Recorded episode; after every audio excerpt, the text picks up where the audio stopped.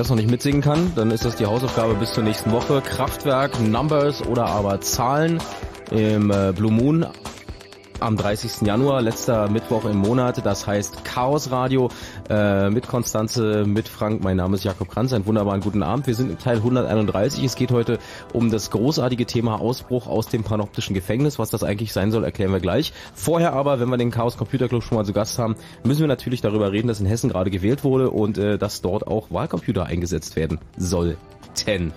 Ihr Thema, Konstanze. Oh ja. ja. Wir hatten Abend da- erstmal. Abend.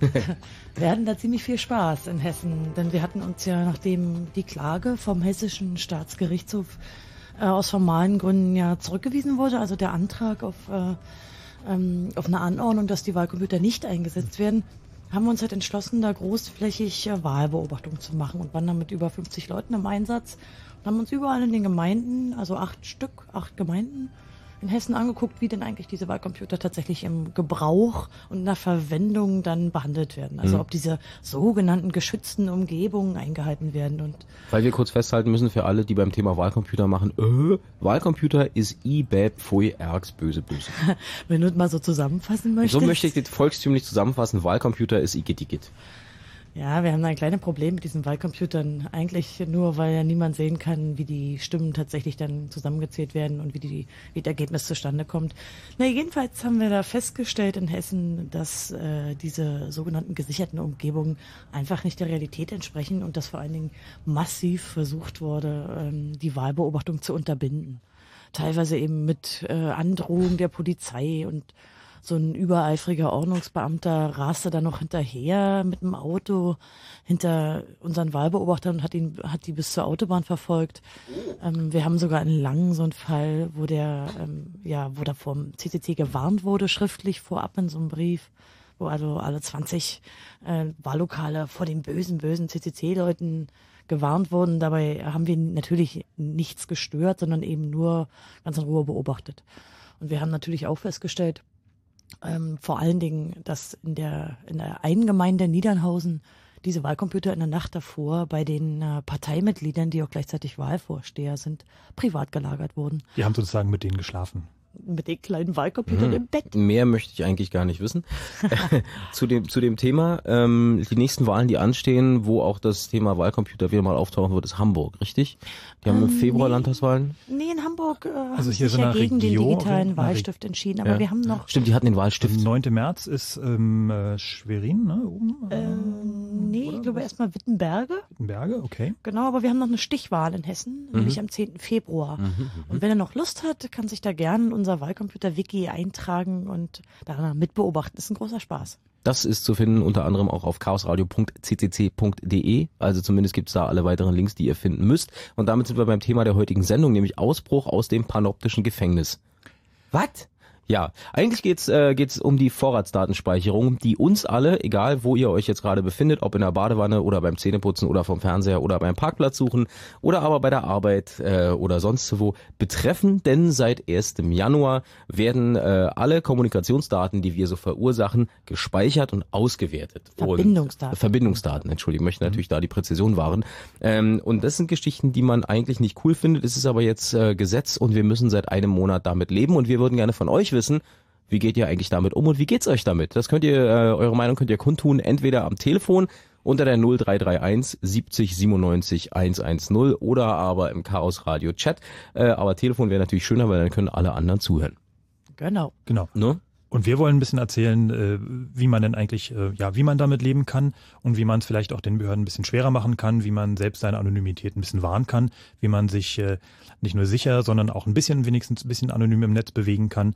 Ähm, und äh, ja, ein paar kleine Tipps geben und auch vielleicht mit ein paar Mythen aufräumen. Mhm. Ähm, es gab ja ein paar äh, sehr kreative Ideen dazu in letzter Zeit, wie man das Ganze vielleicht umgehen könnte. Die wollen wir mal beleuchten, schauen, ob die wirklich so effektiv sind und so viel bringen oder ob das vielleicht doch eigentlich eine blöde Idee ist. Stichwort diese äh, SIM-Karten-Tauschbörse, die es mal eine Weile gab, die für auf, im ersten Moment ganz lustig ist, aber wenn man weiter darüber nachdenkt, gibt es eine Menge Fußnoten, über die kann man durchaus reden. Wir werden reden mit euch auch über ähm, verschlüsseltes Surfen im Internet, wir werden reden über verschlüsselte E-Mails, äh, wie sinnvoll ist das Ganze. Aber vielleicht sollten wir am Anfang, um das nochmal so ein bisschen aufzurollen, erklären, was sind das eigentlich für Daten, die jetzt genau gespeichert werden. Also, wenn ihr mit dem Handy telefoniert äh, und irgendjemand anruft, dann wird gespeichert, ihr habt telefoniert und zwar von der Handyzelle so und so an diesem Ort äh, mit äh, der und der Nummer für die und die lange Zeit und die andere Nummer ist äh, diese und jene. Und das ist dann für im Moment offiziell sechs Monate nachprüfbar.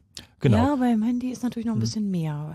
Dadurch, dass man ja die Funkzelle hat, hat man damit auch gleichzeitig eine geografische Das meine ich ja, Genau, der Ort dazu Ort ist gleich dazu, mit. genau. Und ähm, da kommt noch was dazu, nämlich die Anrufe, die man nur versucht hat und die nicht erfolgreich waren. Ah, also wenn ich sozusagen viermal versuche, meinen Rechtsanwalt anzurufen, ähm, dann könnte irgendjemand sagen, au, der Dann Kranz hat doch garantiert der irgendwas da. Ja, der- ähm, Also beim Handy ist auch noch dazugekommen, dass jetzt in diesem sogenannten Call Data Record, also in die, quasi der Datei, die die Daten zu dem Anruf enthält, auch noch ähm, die Zell-ID, also von der Funkzelle, wo man ist, am Ende des Gespräches gespeichert wird. hm. Wir erklären jetzt gerade so in, den, in, in die blaue Welt hinein. Thorsten hat gerade angerufen aus Berlin. Ich glaube, Thorsten will genau wissen, was Vorratsdatenspeicherung eigentlich ist. Hallo Thorsten, guten Abend. Ja, schönen guten Abend. Ähm, du bist jemand, der benutzt ein Telefon zur Kommunikation äh, unter anderem. Ja, genau. Hast du einen Computer? Auch? Benutzt du ein Internet? Ja. Benutzt du? E-Mails? Ja. Hast du ein Festnetz? Ja. Hast du einen Faustkeil und eine Schieferplatte? Wahrscheinlich nicht. Das heißt, Vorratsdatenspeicherung betrifft dich im Speziellen, wenn ich das richtig sehe, würdest du gerne wissen, was das eigentlich ist. Genau. Ja, okay. Ja. Gut, dann machen wir Also- mal weiter. Also die Sache mit dem, mit dem Telefon haben wir ja gerade versucht zu erklären. Das ist soweit angekommen. Ja. Okay. Also So. war jetzt nur das Mobiltelefon. Mhm. Weiter geht's, äh, wenn ich äh, Gespräche übers Mobiltelefon äh, vornehme. Es geht nur darum, welche Zeiten, wann ich wen angerufen habe. Es geht nicht um In Inhalte. Nee, da sitzt im Moment noch keiner und schreibt das mit. Nee, aber der Rest ist schon, äh, ist schon nachprüfbar, dass du äh, heute zum Beispiel um, was weiß ich, sage mal 17.23 Uhr äh, viermal mit irgendeiner Nummer in pff, äh, Buxtehude telefoniert Ja. hast und das steht für die Ja. nächsten sechs Monate Genau. in irgendeiner Datei. Weil beim Handy kommt dann natürlich auch noch äh, SMS dazu, also Mhm. wenn man SMS-Daten verschickt. Und Ja. was noch beim Handy dazu kommt, ist die Art ähm, des Protokolls, das man benutzt, also der sozusagen der Dienst, der angeboten Also das ist interessant, wenn du Datenübertragung machst, das heißt, wenn du äh, im Internet übers Mobiltelefon benutzt, also GPRS oder UMTS, Ja. dann wird es natürlich auch vermerkt und dann wird auch dementsprechend da deine IP-Adresse registriert, die du hattest. Kann ich eigentlich, äh, die werden ja bei, bei meinem Provider gespeichert, ne? Mein Ja, Provider muss richtig. ja sozusagen die für Genau. sechs Monate Das sind die hinterlegen. sogenannten Verpflichteten heißen die. Das sind also Ja. die, äh, für die das Gesetz gilt. Und äh, die sind auch dafür nicht nur verantwortlich, diese Daten, äh, sag ich mal, ähm, zu er erheben, sondern sie müssen auch noch äh, speichern und vor allem auch archivieren und zwar auch rechtssicher archivieren. Kann ich jetzt, kann ich jetzt als, äh, als Jakob Kranz bei meinem Mobilfunkanbieter anrufen und sagen, hallo, guten Tag, ich bin jetzt bei Ihnen seit, äh, sagen wir mal, am 1. Juli. Äh, kann ich bin, bin, möchte jetzt gerne äh, bestätigt haben, dass meine Verbindungsdaten der letzten sechs Monate gelöscht werden. Und die schicken mir eine Bestätigung, so machen die nicht, ne? Interessante Inter Idee. so könnte man es zum Beispiel machen. Ist es äh, die Geschichte, wenn ein Verdacht auf irgendwas äh, kommt, äh, sind denn die Daten, die dabei übertragen wurden, einsehbar? Ja, also das ist ja die Vorratsdatenspeicherung oder das Gesetz zur Vorratsdatenspeicherung äh, regelt natürlich auch, Telefon Thorsten. wie denn diese Daten verwendet werden dürfen. Willst du erst rangehen? Äh, ich Wir hören auch weg. Nicht. Bist du echt ans Telefon gegangen gerade? Ja, klar. Okay, Frank, sag mal nochmal. Ähm, das Gesetz zur Vorratsdatenspeicherung regelt natürlich auch, äh, wer oder also welche Behörde unter welchen Umständen und mit welcher Begründung ähm, Zugriff auf diese Daten hat und äh, Zugang zu diesen Daten bekommt.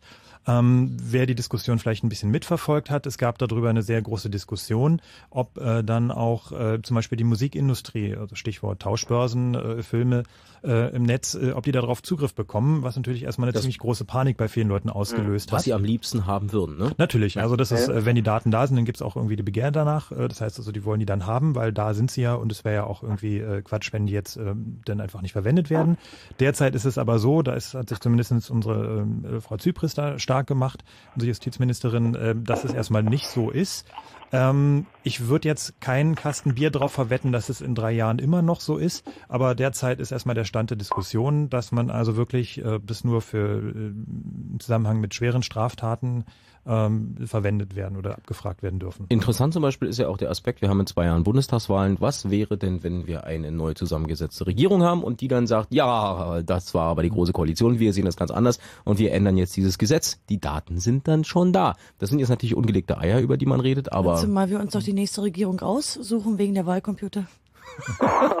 Entschuldigung. warte mal, am Telefon ist, äh, äh, Thorsten, du bleibst dran, wir haben Patrick am Telefon, der hat eine Frage, die damit anknüpft. Namen Patrick. Ja, hallo, schönen guten Abend. Hallo. Ähm, deine Frage geht da irgendwie mit rein, äh, über das, wo wir, worüber wir gerade reden, im Chaos Radio auf Fritz, ne? Genau, und zwar würde ich halt gern wissen, ähm, inwiefern oder wie leicht die Daten halt für den Staat verfügbar sind.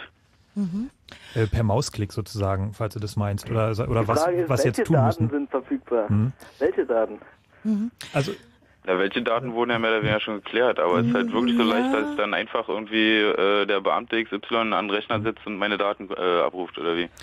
Ja, er Techn- sagt denn wann, wohin, aber was ist die Frage? ne? Na guck mal, bei den, bei die, die, die Telefonverbindung, Mobilfunkverbindung haben wir gerade geklärt. Also die können sehen, wann du versucht hast, wen anzurufen, wo du gewesen bist, beziehungsweise wie lange du telefoniert hast, Ja. wie viele SMS du geschickt hast, an welche Verbindungs, äh, welche Verbindungsdingens und welche Daten du über dein Mobiltelefon per äh, GPS oder UMTS, also über dein Mobilfunk-Internet äh, abgerufen hast.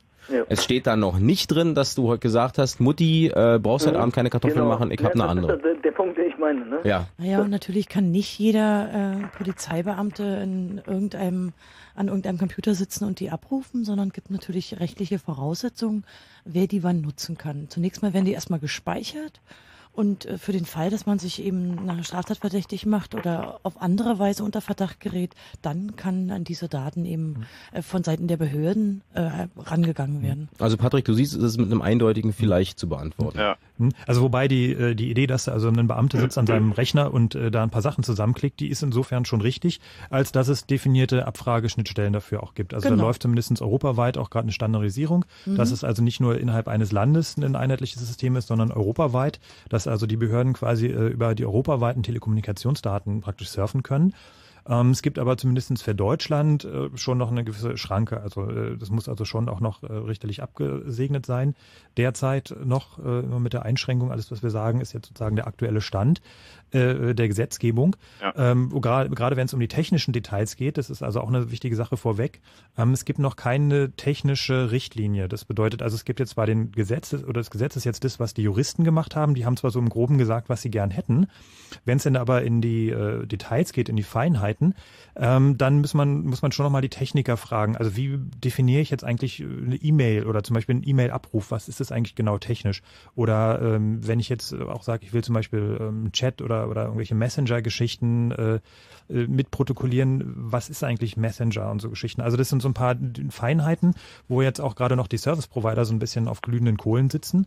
Ähm, die einzigen, die einigermaßen klar Schiff haben, sind die Telefonanbieter und Internetanbieter. Aber alles, was weil ich mal, mit Diensten, also nicht mit Zugängen, sondern mit Diensten im Netz zu tun hat, gibt es noch eine ganz, ganz große Unklarheit und deswegen ist da auch die äh, Einführung oder die äh, verpflichtende Umsetzung erstmal noch äh, bis Anfang 2009 äh, verzögert. Was ja auch, was ja auch ein Grund ist, warum so viele Leute Fragen dazu haben äh, oder auch eine Meinung dazu haben müssen, mehr oder weniger, weil es betrifft uns ja alle, weil ähm, das Gesetz ist da, aber so über die genaue Umsetzung hat sich niemand so wirklich einen Kopf gemacht. Oh, also ja, bis doch. zum Ende. Im Kopf schon, aber es gibt halt noch keine klaren Regeln. Naja, okay, also das ist das, was ich damit eigentlich sagen wollte. Also das Gesetz ist erstmal da, aber wie es bis ins Detail durchfunktioniert, ähm, das ist noch nicht bis zum Ende durchdacht, beziehungsweise bis zum Ende durchgeplant. Dann kommen aber schon wieder die ersten Leute, die sagen, oh, wir würden aber gerne diese Daten haben, weil wir sind die Musikindustrie und äh, die Bevölkerung schädigt uns oder aber andere Geschichten. Und äh, ich glaube, da ist im Moment auf allen Seiten der Topf ganz schön am Kochen. Ja. Ich meine, okay,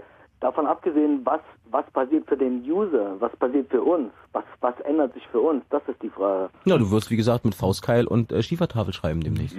Nee, aber also Telefon haben wir gerade geklärt. Frank hat, hat ja gerade das St- Stichwort E-Mail angegeben. Vielleicht können wir das Stichwort äh, E-Mail ähm, ange angeführt. Vielleicht können wir da mal ein bisschen genauer äh, darauf eingehen, was jetzt bei den E-Mails da speziell passiert. Genau. Ich denke, bei der E-Mail werden wir auch noch mal ein bisschen ausholen müssen, wie jetzt eigentlich eine E-Mail genau technisch funktioniert. Das äh, ist ja für viele Leute auch äh, nicht so ganz 100 Prozent klar. Also man, klar, man klickt den Senden-Knopf und der andere drückt dann auf Abrufen, aber was da genau technisch auf dem Weg passiert, ist schon ganz wichtig, um auch zu verstehen, ähm, wo jetzt diese Vorratsdatenspeicherung eigentlich einsetzt. Ähm, sind aber eigentlich eure Fragen jetzt erstmal soweit äh, geklärt, also was so Abruf angeht, oder? Ich hätte eigentlich noch eine Frage in Bezug aufs Telefonieren. Hm, Patrick? Hm? Äh, und zwar ist es nicht eigentlich sehr relativ unwahrscheinlich oder relativ wahrscheinlich, also so wahrscheinlich besser formuliert, ähm, dass dann, dass äh, es trotzdem die Möglichkeit besteht und es auch durchaus schon gemacht wird, dass äh, Inhalte mitgeschnitten werden oder die irgendwie halt äh, registriert werden, weil im, Inter äh, im Internet äh, kursieren doch unter anderem auch schon irgendwelche Programme, die man sich halt ganz einfach runterladen kann, äh, mit denen man dann ähm, ja irgendwie keine Ahnung Inhalte äh, lesen kann und sein äh, die das Handy von irgendeinem Freund oder der Freundin irgendwie sowas verfolgen kann oder Also äh, rein vom Technischen ist es natürlich möglich und auch nicht erst seit äh, 2008 oder 2007 ähm, Telefongespräche mitzuschneiden und möglicherweise auch eine Spracherkennung dazu machen. Also das ist bei den Geheimdiensten, äh, die machen es schon, das sind natürlich ziemlich komplexe Systeme. Äh, ich Naja, vielleicht können wir über den ähm, also Ja. polizeilichen Bereich da auch kurz reden. Ähm, Deutschland ist äh, jetzt auch nicht nur relativ, also in Bezug auf die Bevölkerung, sondern auch absolut Weltmeister im Überwachen der äh, Telefone, also der Gespräche. Wir haben so derzeit so Zahlen von 35.000 abgehörten Gesprächen von also im polizeilichen Bereich. Ähm, Das sind aber dann nur die Anschlüsse. Das heißt, man muss ähm, das mit den Personen multiplizieren, die betroffen sind. Dann kommt man schon weit auf über 100.000 Betroffene. Also wir sind weltweit die Nation, die am meisten Telefone abhört im polizeilichen Bereich. also richtig auch Inhalte, ja. Ja, das ist aber unabhängig, genau.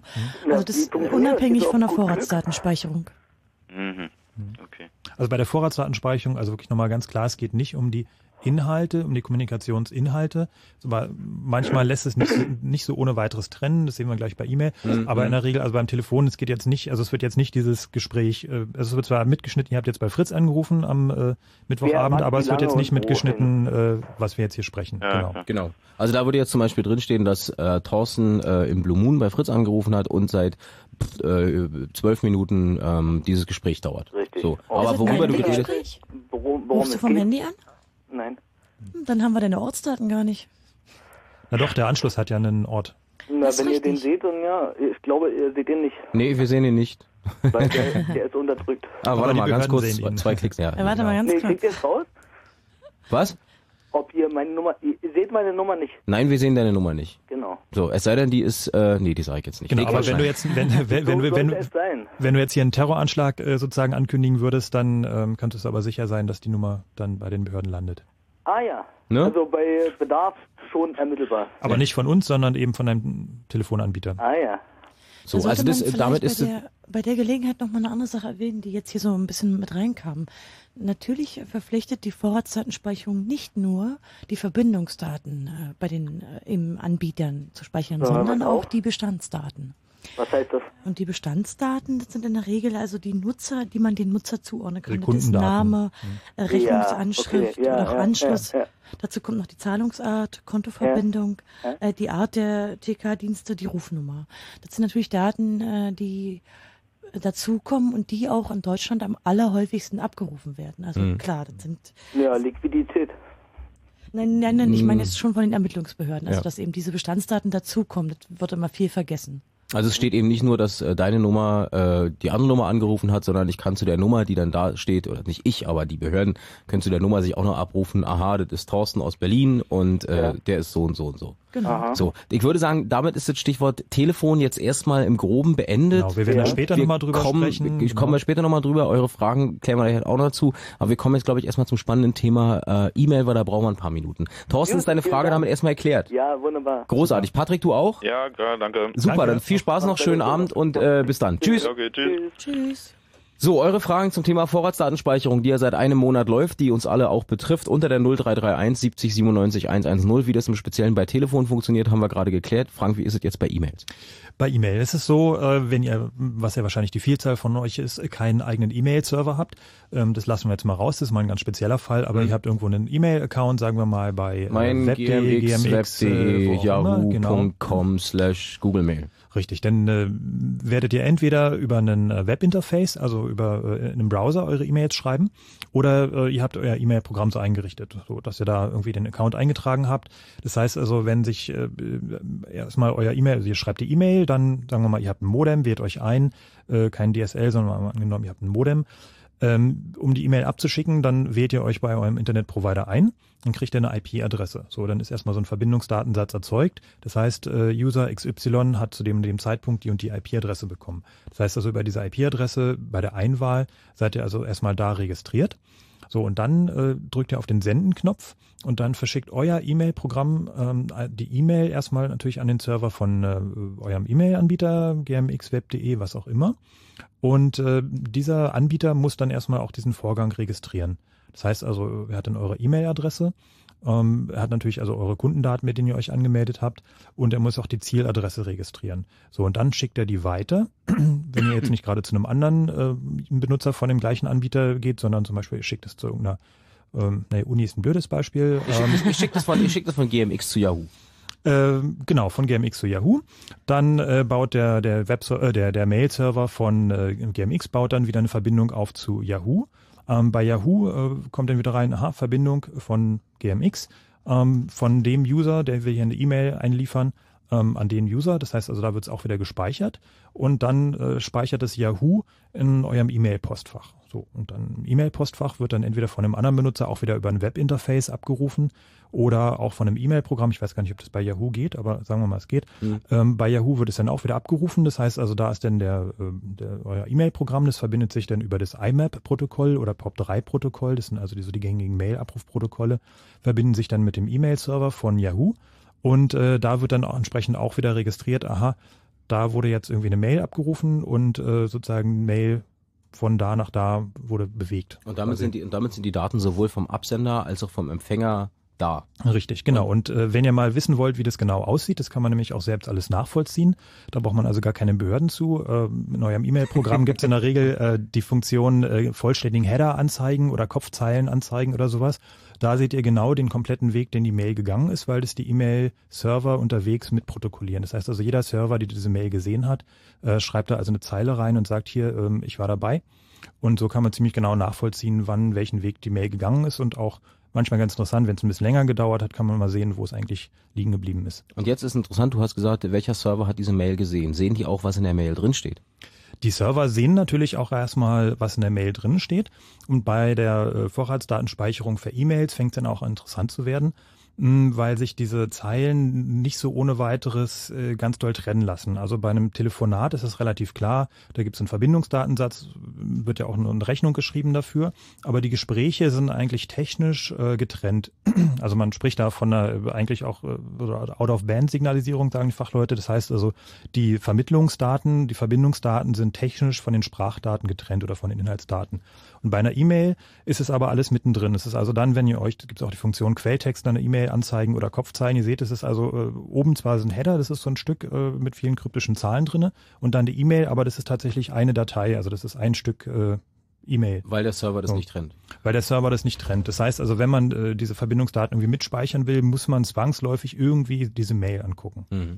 Na, da kommt sogar noch ein, ein, kleiner Aspekt dazu, denn man hat ja üblicherweise Subject, also die Betreffzeile, mhm. die enthält ja oft auch schon irgendwie Angaben zum Inhalt der Mail. Viele Leute neigen ja dazu, ja, den Inhalt der Mail zusammenzufassen äh, in so ein, ja, so ein Also wenn ich dir eine Mail schicke und sage, die Mail heißt Chaos Radio 131 äh, und dann schreibe ich Konstanze, wie sieht's aus, kommt ihr pünktlich, geht's euch gut, seid ihr gesund, alles klar, dann äh, weiß der Server, der zwischen deiner und meiner meinem E-Mail-Programm steht schon, ach, äh, die hacken doch schon wieder irgendwas aus. Es geht wahrscheinlich um die Vorratsdatenspeicherung.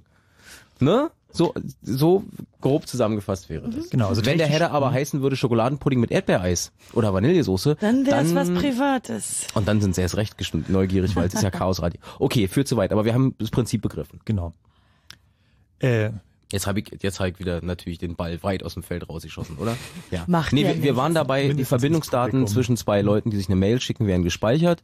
Ähm, ich habe die die Stammdaten dieser Leute, weil die haben sich aber bei einem, mhm. bei einem Mail-Programm, bei einem Mail-Provider angemeldet. Die kann ich also abrufen. Und mhm. da die Mail von einem Server zum anderen geht und über durch mehrere Server durch, mhm. ist auch der Inhalt der Mail eigentlich nachvollziehbar. Mhm. Ja, und, und, die IP mhm. und die tatsächliche Mailadresse ja, sind ja eigentlich sozusagen die wichtigen mhm. Daten. Die Nummer, die IP eben und die tatsächliche Mailadresse. Das heißt, wenn ich jetzt denke, ich bin total clever und schicke die Mail nicht als Jakob Kranz Ad, sondern als irgendwie äh, Schnufti Bufti, dann kann ich denken, ich bin total super, weil ich habe die Aussie-Tricks, aber das ist den, den Behörden ja egal. Genau. Ja? Was auch ein weit verbreiteter Irrtum ist, dass wenn man über das Webinterface reingeht, ähm, sich mal möglicherweise einen Fantasienamen ausdenkt, irgendwie so einen ähm, Fantasie-Account da einrichtet, äh, dann werden in den E-Mails aber in der Regel doch auch die IP-Adressen mit übertragen und mit gespeichert von dem, äh, von dem Browser, von dem ich es gemacht habe.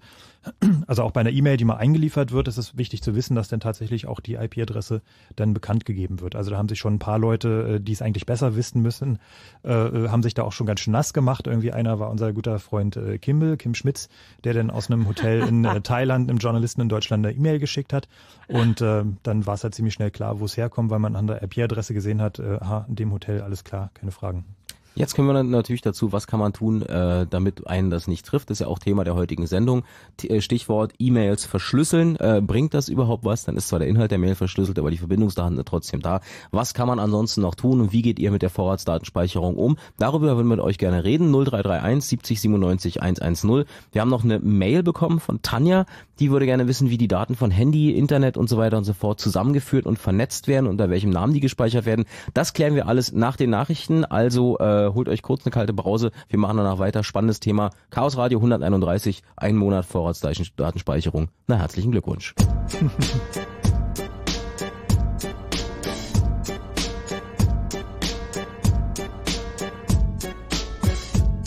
Ich hab keinen Bock auf das, was zurzeit so vorgeht, was Wolfgang Schäuble vorschlägt, was uns dem Volk bevorsteht. Ich hab keinen Bock auf einen Überwachungsstaat, was Orwell drüber sagt, die Überwachung naht. Ich hab keinen Bock auf eine Wirklichkeit aus 1984, deshalb stehe ich weiter hier, weil sonst nicht wirklich viel gemacht wird. Ich hab keinen Bock, meine Privatsphäre aufzugeben, in einem Glashaus zu leben, im Staat zur Schau zu leben. Ich hab keinen Bock auf Daten in einer Antiterror-Datei. Ich dachte eigentlich, es sei mit dem Stasi-Terror vorbei. Ich hab keinen Bock, dass wir alle in ein Raster passen. Ja, man erfasst die Massen, hält sie fast mal wie ein Wasserkasten. Herzen, ich hab keinen Bock darauf, dass jeder Schritt gefilmt wird und dass beim Pinkeln vielleicht bald sogar mein Schritt gefilmt wird. Ich hab keinen Bock und ich werd mich so lange nicht widersetzen, Lieder texten und mich widersetzen, bis sie aufhören mit dem Scheiß Terroralarm. Und darum nehmen sie uns die Freiheitsrechte. Terroralarm. Doch weil ich weiter meine Freiheit schätze, können sie mich mal. Ich werde weiter für die Freiheit rappen. Terroralarm. Sie schreien Terroralarm.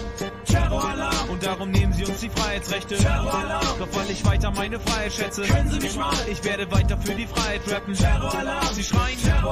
Ich hab keinen Bock auf 80 Millionen gläserne Patienten, die dank zentraler Daten auf Gesundheitskarten elendig verrecken. Ich hab keinen Bock, dass das BKA mein Telefon hackt. Ich bleib lieber zu zweit und das nicht nur beim Telefonsex. Ich hab keinen Bock auf monatelange Speicherung von Verbindungsdaten. Mann, sind wir hier in einem politischen Kindergarten? Ich hab keinen Bock, dass man Menschen in den Knast steckt. Sie könnten Terroristen sein, Vermutungen zur Fuck that. Ich hab keinen Bock auf einen Bundestrojaner. Ich sage weiter Nein dazu, selbst wenn der Bundestag ja sagt. Ich hab keinen Bock, dass sie präventiv ein Flugzeug vom Himmel holen. Es könnten Terroristen sein, sorry, da geht der Sinn verloren. Ich hab keinen Bock, Menschen berechnen zu opfern, weil man ein paar retten könnte. Fucking Versprechen von Opfern. Ich hab keinen Bock, meine Freiheitsrechte abzugeben. Du hast keinen Bock, dann wäre jetzt die Zeit, den Arm zu heben.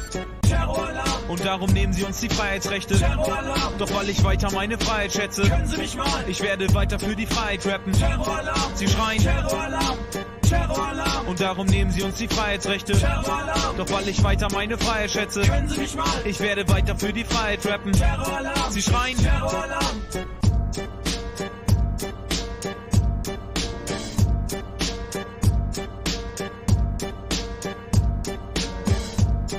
Freie Musik, neue Musik, Creative Commons äh, Lizenz drunter, also können wir spielen, könnt ihr euch saugen. Äh, Ernesto heißt der Mann, Terroralarm, das Stück gehört im Chaos Radio Teil 131 auf Fritz. Wir reden über die Vorratsdatenspeicherung, die läuft seit einem Monat. Wie geht ihr damit um und was können wir tun, damit äh, die Daten möglichst schwierig von den Behörden zu kriegen sind? 0331 70 97 110, gleich geht's weiter. Hm, haben wir es euch nicht gesagt? Schnell, schnell Karten für die Helden am 12. April in Potsdam besorgen. Das ist ratzfatz ausverkauft. Und prompt ist es ausverkauft. Tja, da kann man nichts machen. Außer vielleicht zum Zusatzkonzert gehen? Fritz präsentiert Wir sind Helden.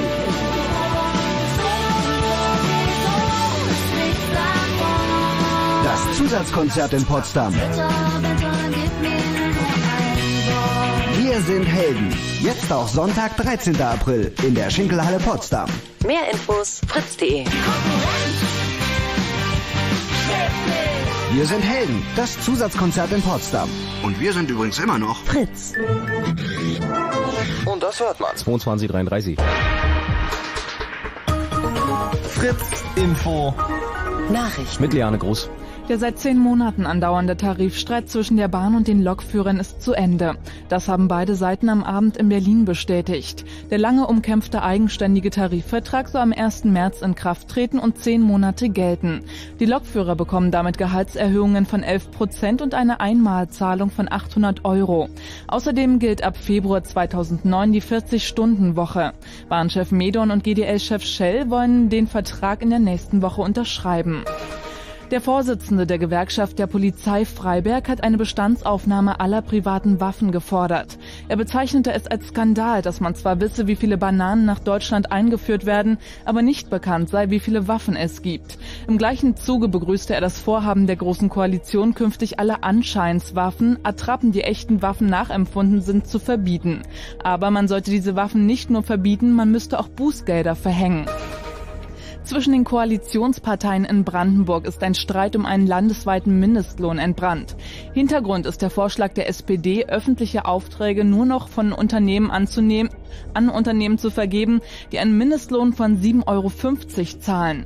Dem RBB Politikmagazin Klartext sagte Finanzminister Speer, die SPD versuche gegenwärtig die CDU davon zu überzeugen. Die Mensa des Jahres steht in Würzburg. Die meisten Studierenden haben sich bei der Wahl des Hochschulmagazins Unicum für die Würzburger Unikantine Burse entschieden. Insgesamt machten mehr als 33.000 Studenten mit. Auf den Plätzen zwei und drei der Gesamtwertung folgen Mensen in Bremen und Karlsruhe. Wetter. Mit den aktuellen Temperaturen Cottbus und Frankfurt 3 Grad, Potsdam, Neuruppin, Wittenberge und Angermünde 4 Grad und in Berlin sind es auch 4 Grad. Heute Abend gibt's viele Wolken, es kann immer wieder Regen geben, bei Tiefstwerten bis minus 2 Grad. Morgen ist es erst freundlich, später dann gibt's wieder mehr Wolken und besonders zum Abend kann es auch wieder regnen bei Höchstwerten bis 6 Grad. Verkehr. Auf den Straßen ist alles okay, gute Fahrt. Fritz ist eine Produktion des RBB. Und wenn im Radio 103,2, dann Fritz rund um Spremberg.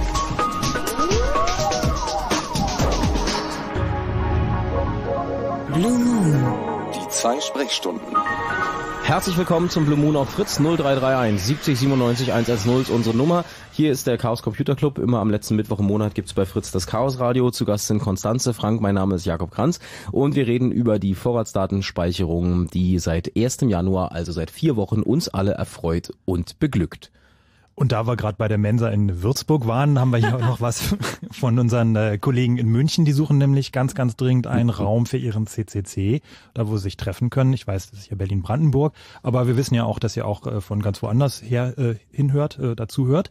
Und deswegen wollen wir hier mal ganz kurz den Aufruf starten. Äh, wenn ihr eine Idee habt für einen coolen Clubraum, äh, keine Ahnung, so vielleicht 50 Quadratmeter, 100 Quadratmeter oder sowas. Kann ruhig ein bisschen äh, Reggae sein, ein bisschen äh, coole Gegend sein. Dann äh, schickt am besten mal eine Mail an ähm, chaosradio.ccc.de, wir leiten es dann wir weiter. Wir müssen da vielleicht ein paar Sachen betonen, dass die Münchner Nerds und CCC-Mitglieder einfach die tollsten Mieter sind, die man sich vorstellen kann. Und dass man einfach total gerne eine Gruppe Hacker genau. bei sich als Untermieter hat. Und sie hier haben keine die, Haustiere. Hier ist die, ich muss ja ein bisschen mehr Taumbruch in die Stimme legen.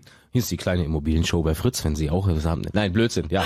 Okay, also äh, ich hoffe, ihr könnt den äh, Münchner CCC-Leuten helfen. Wenn nicht, gibt's heute Abend kein Abendbrot. Äh, Tanja hat ja eine Mail geschrieben, die wollte wissen, wie werden denn die Daten von Handy, Internet etc. miteinander vernetzt und zusammengeführt. Frank. Ja, äh, diese Zusammenführung ist eine ganz interessante Sache. Das ist nämlich auch äh, der Knackpunkt an der ganzen Geschichte. Also eigentlich wären die Daten äh, fast nur halb so äh, harmlos, äh, nicht halb so gefährlich, wenn sie äh, alle für sich allein stehen würden. Mhm. Ähm, die polizeiliche Ermittlungsarbeit läuft aber hauptsächlich über die Zusammenführung von Daten. Das heißt also äh, Netze bilden, darstellen, Zusammenhänge herstellen, zeitliche Zusammenhänge, Personenzusammenhänge. Das ist also das, warum man diese Vorratsdatenspeicherung vor allem haben will. Es geht also wirklich nicht um die alleinstehenden Daten, also im Prinzip interessiert es keinen, aber klassisches Beispiel ähm, aus, von den Drogenfahndern ist jetzt, ähm, da äh, kriegt jetzt einer, ein Dealer irgendwie einen Anruf von irgendjemand, ähm, das ist ein bisschen mehr als die übliche Menge und dann fängt er an, loszutelefonieren telefonieren äh, bei seinen Großhändlern und äh, will dann wissen, wo er irgendwie da den besten Preis kriegt für die Menge. Das ist so eine klassische, klassische Geschichte. Das heißt, man hat also diesen zeitlichen Zusammenhang, äh, irgendwie Konsument ruft Dealer an, Dealer ruft Großdealer an und man kann dann damit äh, anhand diesem zeitlichen Zusammenhang ziemlich gut ein Bild äh, machen, wie diese Geschäftsbeziehungen dann sind. Das ist so ein klassisches Beispiel. Genau.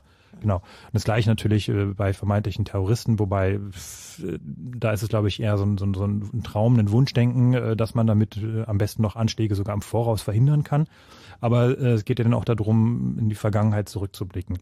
Es gibt eine, mehrere Softwareprodukte dafür, äh, wo man einen Riesenberg Verbindungsdaten reinwirft äh, dann eine Person raussucht äh, oder, oder anwählt und äh, kriegt dann eben dieses Netz. Also das ist wirklich wie so ein Netz, muss man sich das vorstellen, äh, mit so verschiedenen äh, Graphen, Zeigern äh, zu den verschiedenen Akteuren. Äh, man kann sich eine Zeitleiste darstellen. Es ist mittlerweile ganz gut umgesetzt und macht eigentlich auch ziemlich viel Spaß, in sowas rumzuklicken. Es gibt da auch, äh, kann man glaube ich auch von einigen Produkten gibt es auch so eine Demo-Software, äh, kostenlos mal zum Runterladen, wer sich das anschauen will.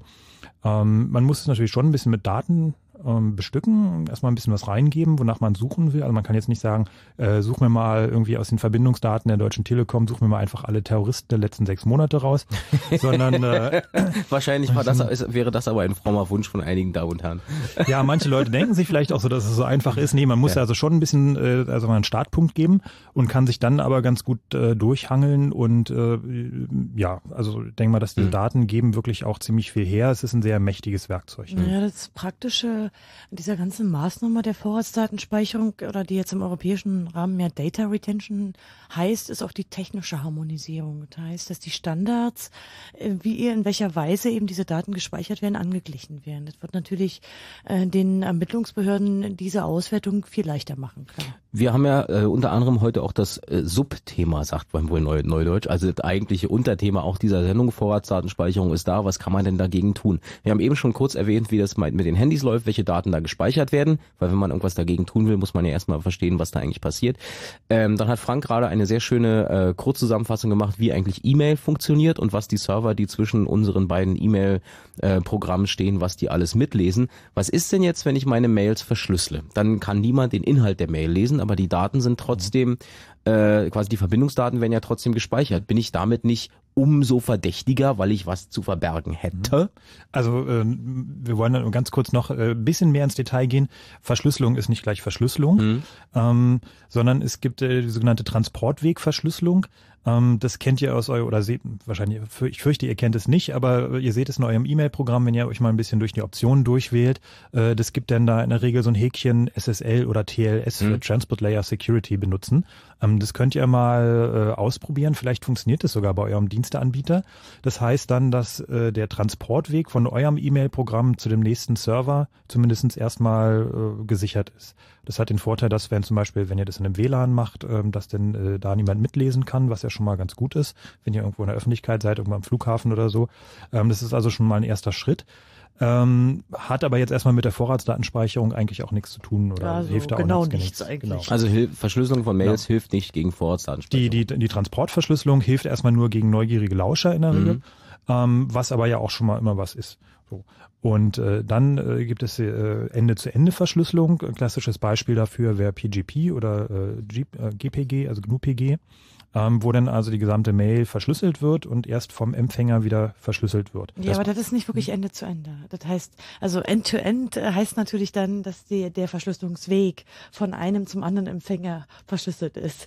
Also bei PGP ist es natürlich im Prinzip so, dass nur der Empfänger die Mail wieder entschlüsseln kann und niemand zwischendurch, aber das genau. würde man dann nicht als End-to-End -End bezeichnen. End-to-End -End ist der Weg. Also der, der, der, Inhalt. der, Inhalt, ja, also der, mhm. genau, also klar, also der sozusagen Ende-zu-Ende-Verschlüsselung für die, für die, für die Inhalt der Mail, aber natürlich natürlich eben nicht für die Mail, weil tatsächlich genau. die Mail wird nach wie vor auf dem herkömmlichen Weg transportiert, also von meinem E-Mail-Programm zum Server, zum mhm. nächsten mhm. Server, zum nächsten Server und dann zum Empfänger. Und äh, dabei fallen natürlich diese Verbindungsdaten auch wieder an. Gut, also fassen wir kurz zusammen. Man kann äh, zwar seine Mails verschlüsseln, es hilft aber nicht gegen die Vorratsdatenspeicherung, die Daten laufen trotzdem auf. Genau. Und bevor wir jetzt zum Thema Internet kommen, was nochmal ein weites Feld ist, äh, nehmen wir mal ein paar Leute ran, die hier sich schon die Ohren wund telefoniert haben. Ui. Äh, ganze Menge, wir versuchen mal die Leiste abzuarbeiten. Der erste am Telefon ist Falco aus Berlin. Guten Abend, Falco. Ja, hi. Grüße dich herzlich. Was ist dein Begehr? Ja, und zwar folgendes, also die Konstante meint ja vorhin schon, ähm, von wegen, also es werden keine Inhalte in dem Sinne gespeichert, was ja auch soweit richtig ist. Bei welchem, du bist beim, beim Handy gerade oder wo? Ich bin eigentlich generell überall. Ah, okay. Also Handy, Festnetz, äh, okay. äh, E-Mail. Und zwar, also es sieht ja im Grunde so aus, wenn man mal darüber nachdenkt, wo man überall anrufen kann, jetzt zum Beispiel bei einer Suchtberatungsstelle, bei einer Familienseelsorgestelle oder man kann sich eigentlich alles Mögliche denken. Ja, klar. Da kann, man, da kann man ja eigentlich schon alleine aus den Verbindungsdaten, sag ich mal, Rückschlüsse auf die Probleme ziehen, weshalb man da irgendwie anruft. Also ja, das ist natürlich Probleme, richtig. seines familiäre Probleme oder sonstiges. Na, selbstverständlich konstruieren wir mal die Situation, du willst dich irgendwo bewerben, äh, in irgendeinem Beruf, wo deine Gesundheit wichtig ist und du hast nebenbei noch einen Termin bei deinem Physiotherapeuten, weil du ein Problem im Kreuz hast, was auch immer. Und äh, dann hast du noch mit deiner Krankenkasse telefoniert und so weiter und so fort. Und wenn man aus diesen Daten ein Netz baut, könnte man schon mal sagen, äh, Falco, sag mal, was hast du eigentlich für ein gesundheitliches Problem? Richtig. Und mhm. ich finde, das ist was ziemlich Wichtiges, also was auch oft übersehen wird. Es wird immer groß auch von, von der Politik gerade gesagt, ja, es werden keine Daten gespeichert, also keine, keine Inhaltsdaten. Aber im Endeffekt lässt sich alleine schon aus den Verbindungsdaten, die gespeichert werden, eine Menge äh, Rückschlüsse darauf ziehen, worum es, äh, worum es sich letztendlich handelt. Hm. Ja, exakt. Das ist ähm, immer so eine politische Behauptung. Und Frau Zypris hat ja auch in keinem Interview ähm, vergessen zu betonen, dass es eben nur die Verbindungsdaten seien. Aber da hast du eigentlich echt schon so einen Knackpunkt angesprochen. Denn am Ende ist es ja so technisch auswertbar. Es ist natürlich viel einfacher, wenn man diese Verbindungsdaten hat, packt man halt in seine Software, fallen einem die gewünschten Daten schon raus aus. Ähm, gegenüber dem Inhalt, den Inhalten dieser Gespräche, äh, da ist es natürlich viel schwieriger, die auszuwerten, viel langwieriger. Und bei den Verbindungsdaten ist es halt super einfach und praktisch. Und ähm, wenn auch die Bestandsdaten dazukommen, also dann mit den Adressen, mit den Kontoverbindungen und mhm. dergleichen. Also deine persönlichen Daten mit Adresse und Name und genau. so. Genau. Und dazu noch eben das äh, geografische Profil im Falle von Handys. Ich meine, das ist perfekt für Ermittler. Mhm. Trotzdem ist es so, dass es eigentlich im gesamten Bereich von Europa keine Studien gibt, die bisher beweisen, dass diese Verbindungsdaten tatsächlich für die Ermittler viel bringen. Das heißt, äh, trotz der vielen Behauptungen konnten äh, eigentlich noch in gar keinem europäischen Land diese Studien vorgelegt werden. Geschweige denn irgendwie Terroranschläge im Vorfeld verhindern. Aber das sowieso nicht. Also. Holger ist jetzt am Telefon, der hat auch eine klasse Frage. Falco, ich glaube, wir haben das Thema jetzt nur kurz angerissen. Jo. Ähm, das war sehr wichtig, und denke ich. Sehr wichtig für den Anruf und äh, alle, die zugehört haben, denken bitte mal drüber nach, wenn sie sagen, pff, mir doch egal, ich habe noch nichts zu verbergen. Danke dir. Ja, klar, kein Ding. Tschüss. Dann, ciao. ciao. Äh, Holger hat einen Einwurf, den ich großartig finde. Ähm, ich weiß aber nicht, ob wir ihn beantworten können. Abend, Holger. Hallo. Sag an. Ja, erstmal ein schöner Gruß in die Runde. Danke, äh, zurück. Danke. Ich finde es klasse, dass ihr diese Sendung macht. Ich würde sagen, ich bin selber technologischer Analphabet hm? und äh, aus dem Grunde ist mir allerdings auch klar, dass mit jedem Stück Technik, was man sich in die Wohnung holt, sozusagen auch immer man ein Stück hat, wo man nicht, was man nicht kontrollieren kann, richtig. Und äh, mein Problem ist jetzt, ich wollte mein Handy äh, wegschmeißen die Sache ist, ich habe zum Beispiel letztens vom Kumpel gehört, dass es wohl auch die Möglichkeit gibt, über den Lautsprecher dich abzuhören, selbst wenn das Handy ausgeschaltet ist. Weiß jetzt nicht, ob das stimmt. Mm, das ist, glaube ich, ein bisschen James Bond-mäßig, oder? Nee, naja. naja. Also, frag mal weiter erstmal da. Okay, gut, also das war jetzt nur so ein, das war ja nur ein Fragezeichen, ist mir im Prinzip auch egal, habe ich nur gehört. Ja. Die eigentliche Weil du schon Sache weggeworfen ist, hast? Die, bitte? Weil du schon weggeworfen hast? Nee, nee, nee, ich habe es nicht weggeworfen im äh, metaphorischen Sinne sozusagen. Ja, okay. Mhm. So. Ähm, äh, nee, was ich meine ist eigentlich, dass sich ja auch irgendwie die Benutzungsbedingungen äh, ähm, dann ändern und ob ich dann nicht äh, aus meinem Vertrag, weil die sind ja immer sehr langfristig. Ach so, du meinst, dass du du hast also einen Mobilvertrag äh, ja, mit Firma mit Firma XY und ja. jetzt gibt's die Vorratsdatenspeicherung und die sagen, äh, Holger, deine Daten werden ab sofort sechs Monate gespeichert. Ich habe da noch nicht mal was bekommen. Ja, ja, warte mal. Und damit könntest du jetzt wiederum sagen, ihr versucht es nur mal kurz zu formulieren. Damit könntest du jetzt sagen, liebe Firma XY, damit verstoßt ihr gegen den Vertrag, den wir beiden miteinander haben und ich würde gerne kündigen. Mhm. Das ist eine geile Idee. Müssen wir mal also vielleicht eine kleine Anekdote am Rande. Es gab tatsächlich auch mal einen Internetprovider, der gesagt hat, so liebe Kunden, wir müssen jetzt speichern, wir haben ganz erhebliche Kosten und ähm, deswegen müssen wir jetzt leider das mit fünf Euro pro Monat auf eure Gebühren umlegen. Toll. Naja, äh, die Idee ist leider zum Scheitern verurteilt, weil ja äh, die Anbieter gesetzlich verpflichtet sind und da hast du leider kein Ausstiegsrecht hm. aus dem ja? Vertrag. Hm. Also es gibt hm. so ein paar Zahlen dazu. Ähm, die Bitkom, also der Verband der Telekommunikationsunternehmen oder und Informations, ich weiß gar nicht, wofür die hm. Abkürzung hm. steht. Bundesverband der, Frank weiß das doch sicher. Äh, Bitkom, Bitkom egal. Oh Gott, Jedenfalls haben die mal eine ja. Zahl genannt ähm, was eigentlich äh, das insgesamt kosten wird, die technische Umsetzung. Und Sie haben davon einem dreistelligen Millionenbetrag gesprochen. Mhm. mhm. Klar, dass Sie irgendwie diese Daten an die Kunden umlegen. Mhm. mhm. Also dass jetzt, äh, wie bei dem eben von dem Beispiel von Frank, gleich explizit mhm. gesagt wird, so, wir haben jetzt Vorratsdatenspeicherung, bitte zahlen Sie 8,70 Euro mehr. Ja. So wird es wohl nicht sein. Aber dennoch, äh, klar, werden wir die Kosten Die Kosten sind enorm. Aber du wirst deinen Vertrag da nicht kündigen können. Im Zweifelsfall müsstest du dann mit deinem Anbieter direkt mal ein persönliches Gespräch führen. Wobei natürlich, aber andererseits, äh, also der, der, der, der, äh, der Einwand oder der, die Frage ist nicht so ganz unberechtigt, weil äh, theoretisch müssten die Anbieter ja wirklich auch ihre Vertragsbedingungen entsprechend anpassen. Ja. Das heißt also mich zumindest darüber informieren, dass es so ist. Weil ja, sie werden dann sagen, auf unserer Webseite sind die neuen AGBs einsehbar. Ja, aber das so. müssen, ja, die müssen die mir schon zuschicken. Ja, das steht irgendwo also, auf deiner Rechnung in so einer ja, Punkt 6er Schrift. Also Moment mal, nee, nee, nee, müssen wir schon auseinanderhalten. Ja. Die Telekommunikationsanbieter dürfen diese Daten nicht selbst nutzen. Sie speichern mhm. für fremde Zwecke. Mhm. Aus Datenschutzgründen dürfen sie die auch nicht verwenden, wie es etwa in anderen Ländern ist, wo ja zum Beispiel mhm. dann die Verwerbung weiterverwendet werden muss. Mhm, mhm. Entsprechend müssen sie nicht ihre AGB ändern. Sie tun das ah, ja okay. fremd. Ah, okay, ah, da ist der Haken, alles klar. Also du siehst, Holger, kommen wir nicht weiter auf dem Acker. Tut uns leid. Ja? Die Schweine. Ja. Das lasse ich so stehen. Schönen Abend noch. Danke ja, dir. Euch auch. Tschüss. Tschüss. Wir waren ja äh, bei Telefon, wir waren auch bei E-Mail, was wir gerade erklärt haben, wie das mit SSL und PGP-Verschlüsselung äh, funktioniert. Und an dem Moment hakt der André ein, der jetzt am Telefon ist. Guten Abend, André. Abend. Mach mal bitte dein Radio leiser, am besten aus. Ja. Und in der Zwischenzeit, wenn du es ausmachst, äh, versuche ich zu erklären, worum es dir geht. Ähm, wenn wir nämlich schon über E-Mail-Kommunikation reden, sind wir ganz schnell bei ICQ, Messenger, ah, Chatprogramm etc. Ja. pp. Wie ist das? Ist, trifft's das? Äh, ja, unter anderem. Siehst du? Dann leg mal, oder? Ja? Frag mal.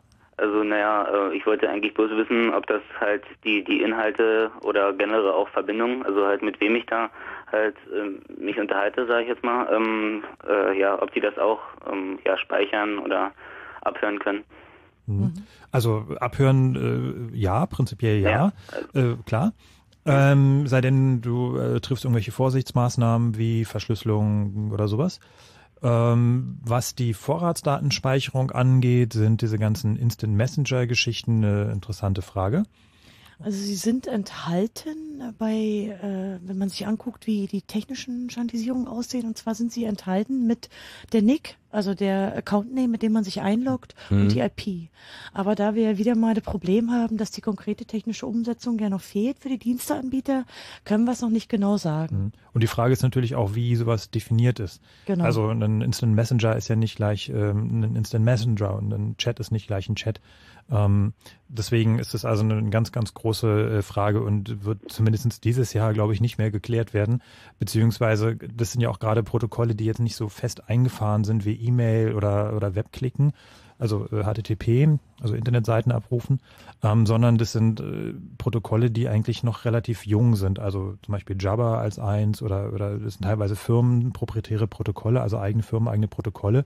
Ähm, da ist es gar nicht so einfach und die können die natürlich auch nach Belieben ändern, weil dann spielen die halt den Leuten eine neue Software. Also wenn da jetzt drin steht zum Beispiel, äh, die und die Verbindung auf Port 835, äh, 1835, die irgendwie so und so mit dem und dem Zeichen anfangen. Äh, das sind jetzt irgendwie Chat-Verbindungen und die müssen jetzt mal mitprotokolliert werden. Sagt er, gut, dann gehen wir halt irgendwie auf Port 5728 und fangen unsere Nachrichten mit irgendwie ABC. Und damit müssen wir wieder von vorne anfangen. Genau, dann fangen mhm. wir wieder von vorne an. Also so ganz so einfach ist es dabei nicht. Ähm, bei Voice over IP ist es ein bisschen ähnliches Problem, äh, also bei Internettelefonie, äh, weil es da ja auch äh, neben dem äh, sagen wir, de facto Standard SIP äh, gibt es ja auch noch firmeneigene Protokolle, firmeneigene Varianten, Skype zum Beispiel.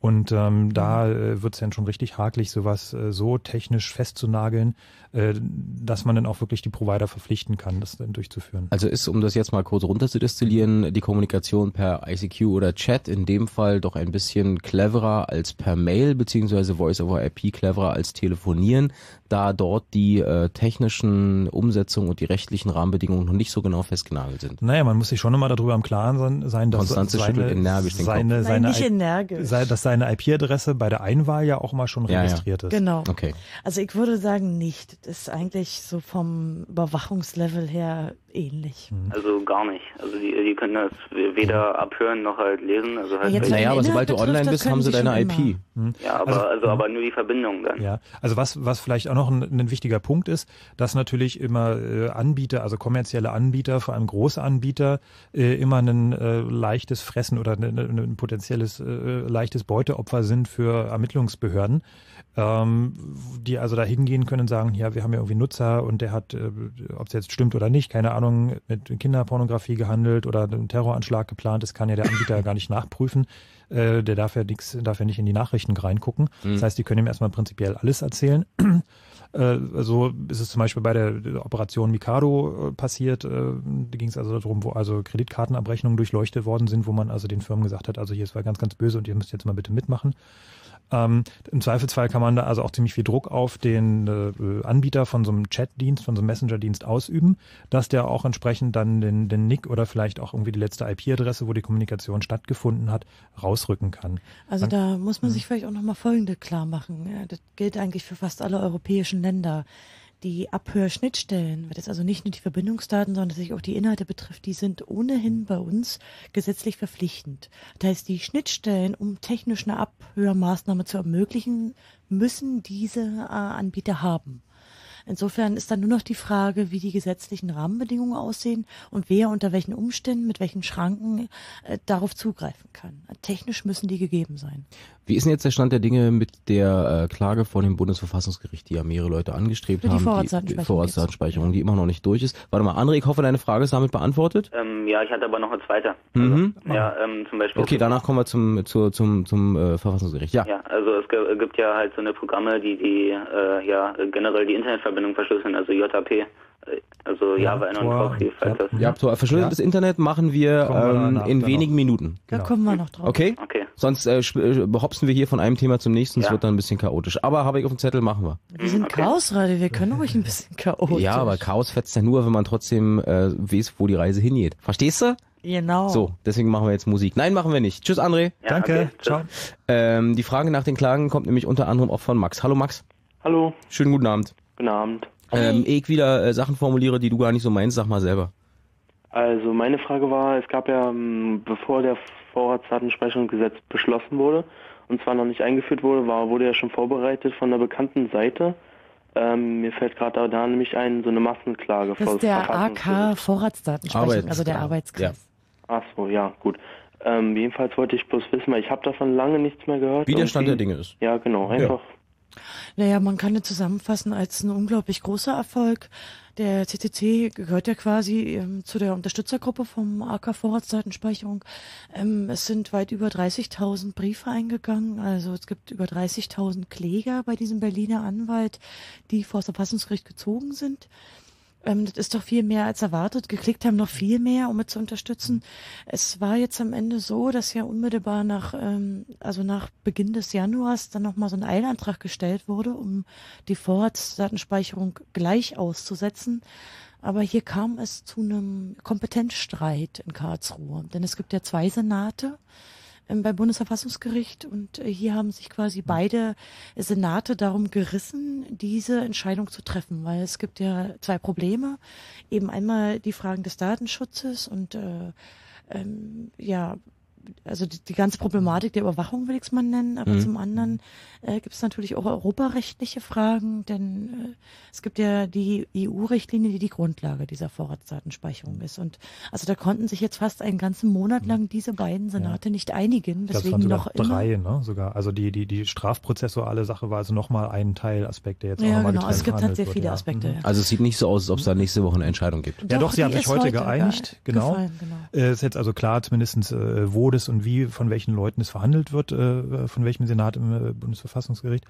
Und ähm, ja, das ist zumindest erstmal ein erster Schritt. Es ist schon sehr wichtig, ähm, denn sicherlich äh, es ist mehr als nur so eine, ja, eine Nebenfrage, Mhm. aber dass es so lange gedauert hat und dass erst der Sechserausschuss in Karlsruhe, also Ein Vermittlungsausschuss genau, oder so eine Art Mhm. Vermittlungsausschuss tagen musste, war schon erstaunlich und sie haben quasi jetzt die verschiedenen Klagen, und es gibt noch mehr Klagen, ein bisschen getrennt und die Aspekte aufgeteilt, also beide Senate sind jetzt zuständig. Wobei man auch nochmal sagen muss, also das ist zwar sehr lobenswert, dass 30.000 Leute äh, da jetzt äh, quasi eine Klagevollmacht gegeben haben, aber die Zahl ist letztendlich für das Gericht nicht entscheidend. Also es ist jetzt für das Ey. Gericht kein Unterschied. Was? Ja, also auch einer von sagen. denen, das ist wohl wichtig, denn es ist schließlich die größte Verfassungsklage aller Zeiten. Ja, aber für die Entscheidung äh, darf es natürlich nicht äh, entscheidend sein, ob jetzt drei Leute oder 30. Jetzt mach doch mal sein geklagt haben. Mikro aus. Nee. Ähm, Sorry, dass ich ja Spielverderber Max, bin. pass aber, auf, also wir- wir- aber es ist natürlich großartig, dass so viele Leute dabei waren und letztendlich auch der Erfolg der Demo im September hat gezeigt, also das ist einfach ein Thema. Also wir sind jetzt hier nicht irgendwie Außenseiter und ihr, die ihr jetzt hier anruft und so euch Sorgen macht, ihr seid keine Außenseite. Es ist äh, voll Mainstream und Vorratsdatenspeicherung ist scheiße und wir dürfen jetzt auch ruhig alle dagegen sein. So, und also, ähm, wie gesagt, das Bundesverfassungsgericht hat sich jetzt geeinigt, wer darüber bekakelt und wir wollen mal hoffen, wie es ausgeht. Ja? was ich nicht, also ich habe jetzt herausgehört, dass es die Anzahl ja nicht wichtig ist der Personen, die sich da gemeldet haben. Was ähm, eigentlich Also es ist natürlich schon, schon äh, der, sozusagen der, der Impact ist, ist also 30.000 ist halt das erste Mal, dass es in der Größenordnung, dass sie einfach so viele Leute den Arsch hochgekriegt haben und man gesagt haben, okay, wir sind jetzt total dagegen. Ähm, äh, denke, es wird auch schon ein bisschen Eindruck hängen bleiben bei den Richtern. Aber natürlich von der sachlichen Entscheidung dürfte es eigentlich keinen Unterschied machen, ob eine einzelne Person oder 30.000 geklagt haben. Es ist natürlich schon auch so, dass man sich ein juristisches Bild machen kann. Es ist ja so, dass die Juristen jetzt seit Monaten über die Verfassungsmäßigkeit dieser Vorratsdatenspeicherung streiten. Wenn man da Lust hat auf juristische Zeitung und sich da mal durchliest, dann ist einem sehr schnell klar, dass es hier doch sehr, sehr viele Spannungsfelder gibt und dass vermutlich äh, diese Vorratsdatenspeicherung äh, nicht Bestand haben wird. Da hoffen wir natürlich auch alle drauf. Let's keep the fingers crossed, sag ich in dem Moment. Ja, ne? die andere Sache ist natürlich noch auf der EU-Ebene. Das heißt also, Deutschland hat sich das ja nicht allein ausgedacht, sondern es ist eine Sache, die in der EU beschlossen wurde. Und äh, die Frage ist, äh, oder eigentlich ist es schon fast re relativ sicher, äh, dass es eben nicht so ist. Das heißt also, das, das Gremium äh, war gar nicht in der Lage, sowas, äh, so eine, so eine Verordnung zu erlassen. Das heißt also, das ganze Ding ist äh, im Prinzip formal äh, wahrscheinlich hinfällig, mit einer gewissen Wahrscheinlichkeit. Und äh, dann steht Deutschland, Deutschland natürlich äh, ziemlich blöd da, weil sie haben dann äh, eine EU-Richtlinie in nationales Recht umgesetzt, die es dann plötzlich gar nicht mehr gibt. Das heißt also, eigentlich stehen dann die Abgeordneten, die dafür gestimmt haben, als ziemliche Trottel da, äh, weil Ja, Deutschland hat sie dann äh, voraus einen Gehorsam äh, bewiesen und äh, dabei ziemlich tief ins Klo gegriffen, um es mal so zu sagen. Wir bleiben hoffnungsvoll gespannt, Max. Stimmt's? Ja. Alles klar. Schönen Abend. Okay, die, äh, Ihnen auch, ja. Tschüss. Nee, Tschüss. Hä? Wenn Leute, wenn Leute sie zu mir sagen, fühle ich mich mal so komisch. Ja, ich auch. Warte mal, ich, jetzt. ich sag Tschüss Max, du sagst äh, Tschüss Frank, Tschüss Konstanze, Tschüss Jakob. Okay, tschüss. Tschüss. tschüss, äh, ja, oh. Oh, jetzt hast du noch meinen Namen vergessen. Na, ist schon gut. Leg mal einfach auf. tschüss, Jakob. Tschüss Max. Okay, Ciao. Ciao. So, Chaos Radio 131. Oh, 23 Uhr. Fritz.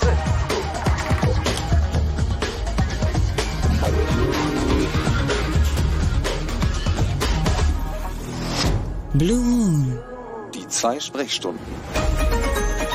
Halbzeit, Bergfest. Naja, ich finde, wir waren für die erste Stunde sehr, wie sagt man, stringent. Ah ja. Wir sind ordentlich durchgerauscht. Wir hatten, wir, wir haben, wir haben äh, den Wahlcomputer erklärt, wir haben äh, erklärt, wie es mit den mit Handys und Telefonen funktioniert äh, bei der Vorratsdatenspeicherung. Frank hat erklärt, wie das bei E-Mails funktioniert, wie ähm, E-Mail-Verschlüsselung funktioniert mit PGP und SSL. Wir haben abgehandelt, wie es sich ähm, beläuft bei ICQs und bei Messengers und bei Chatprogrammen.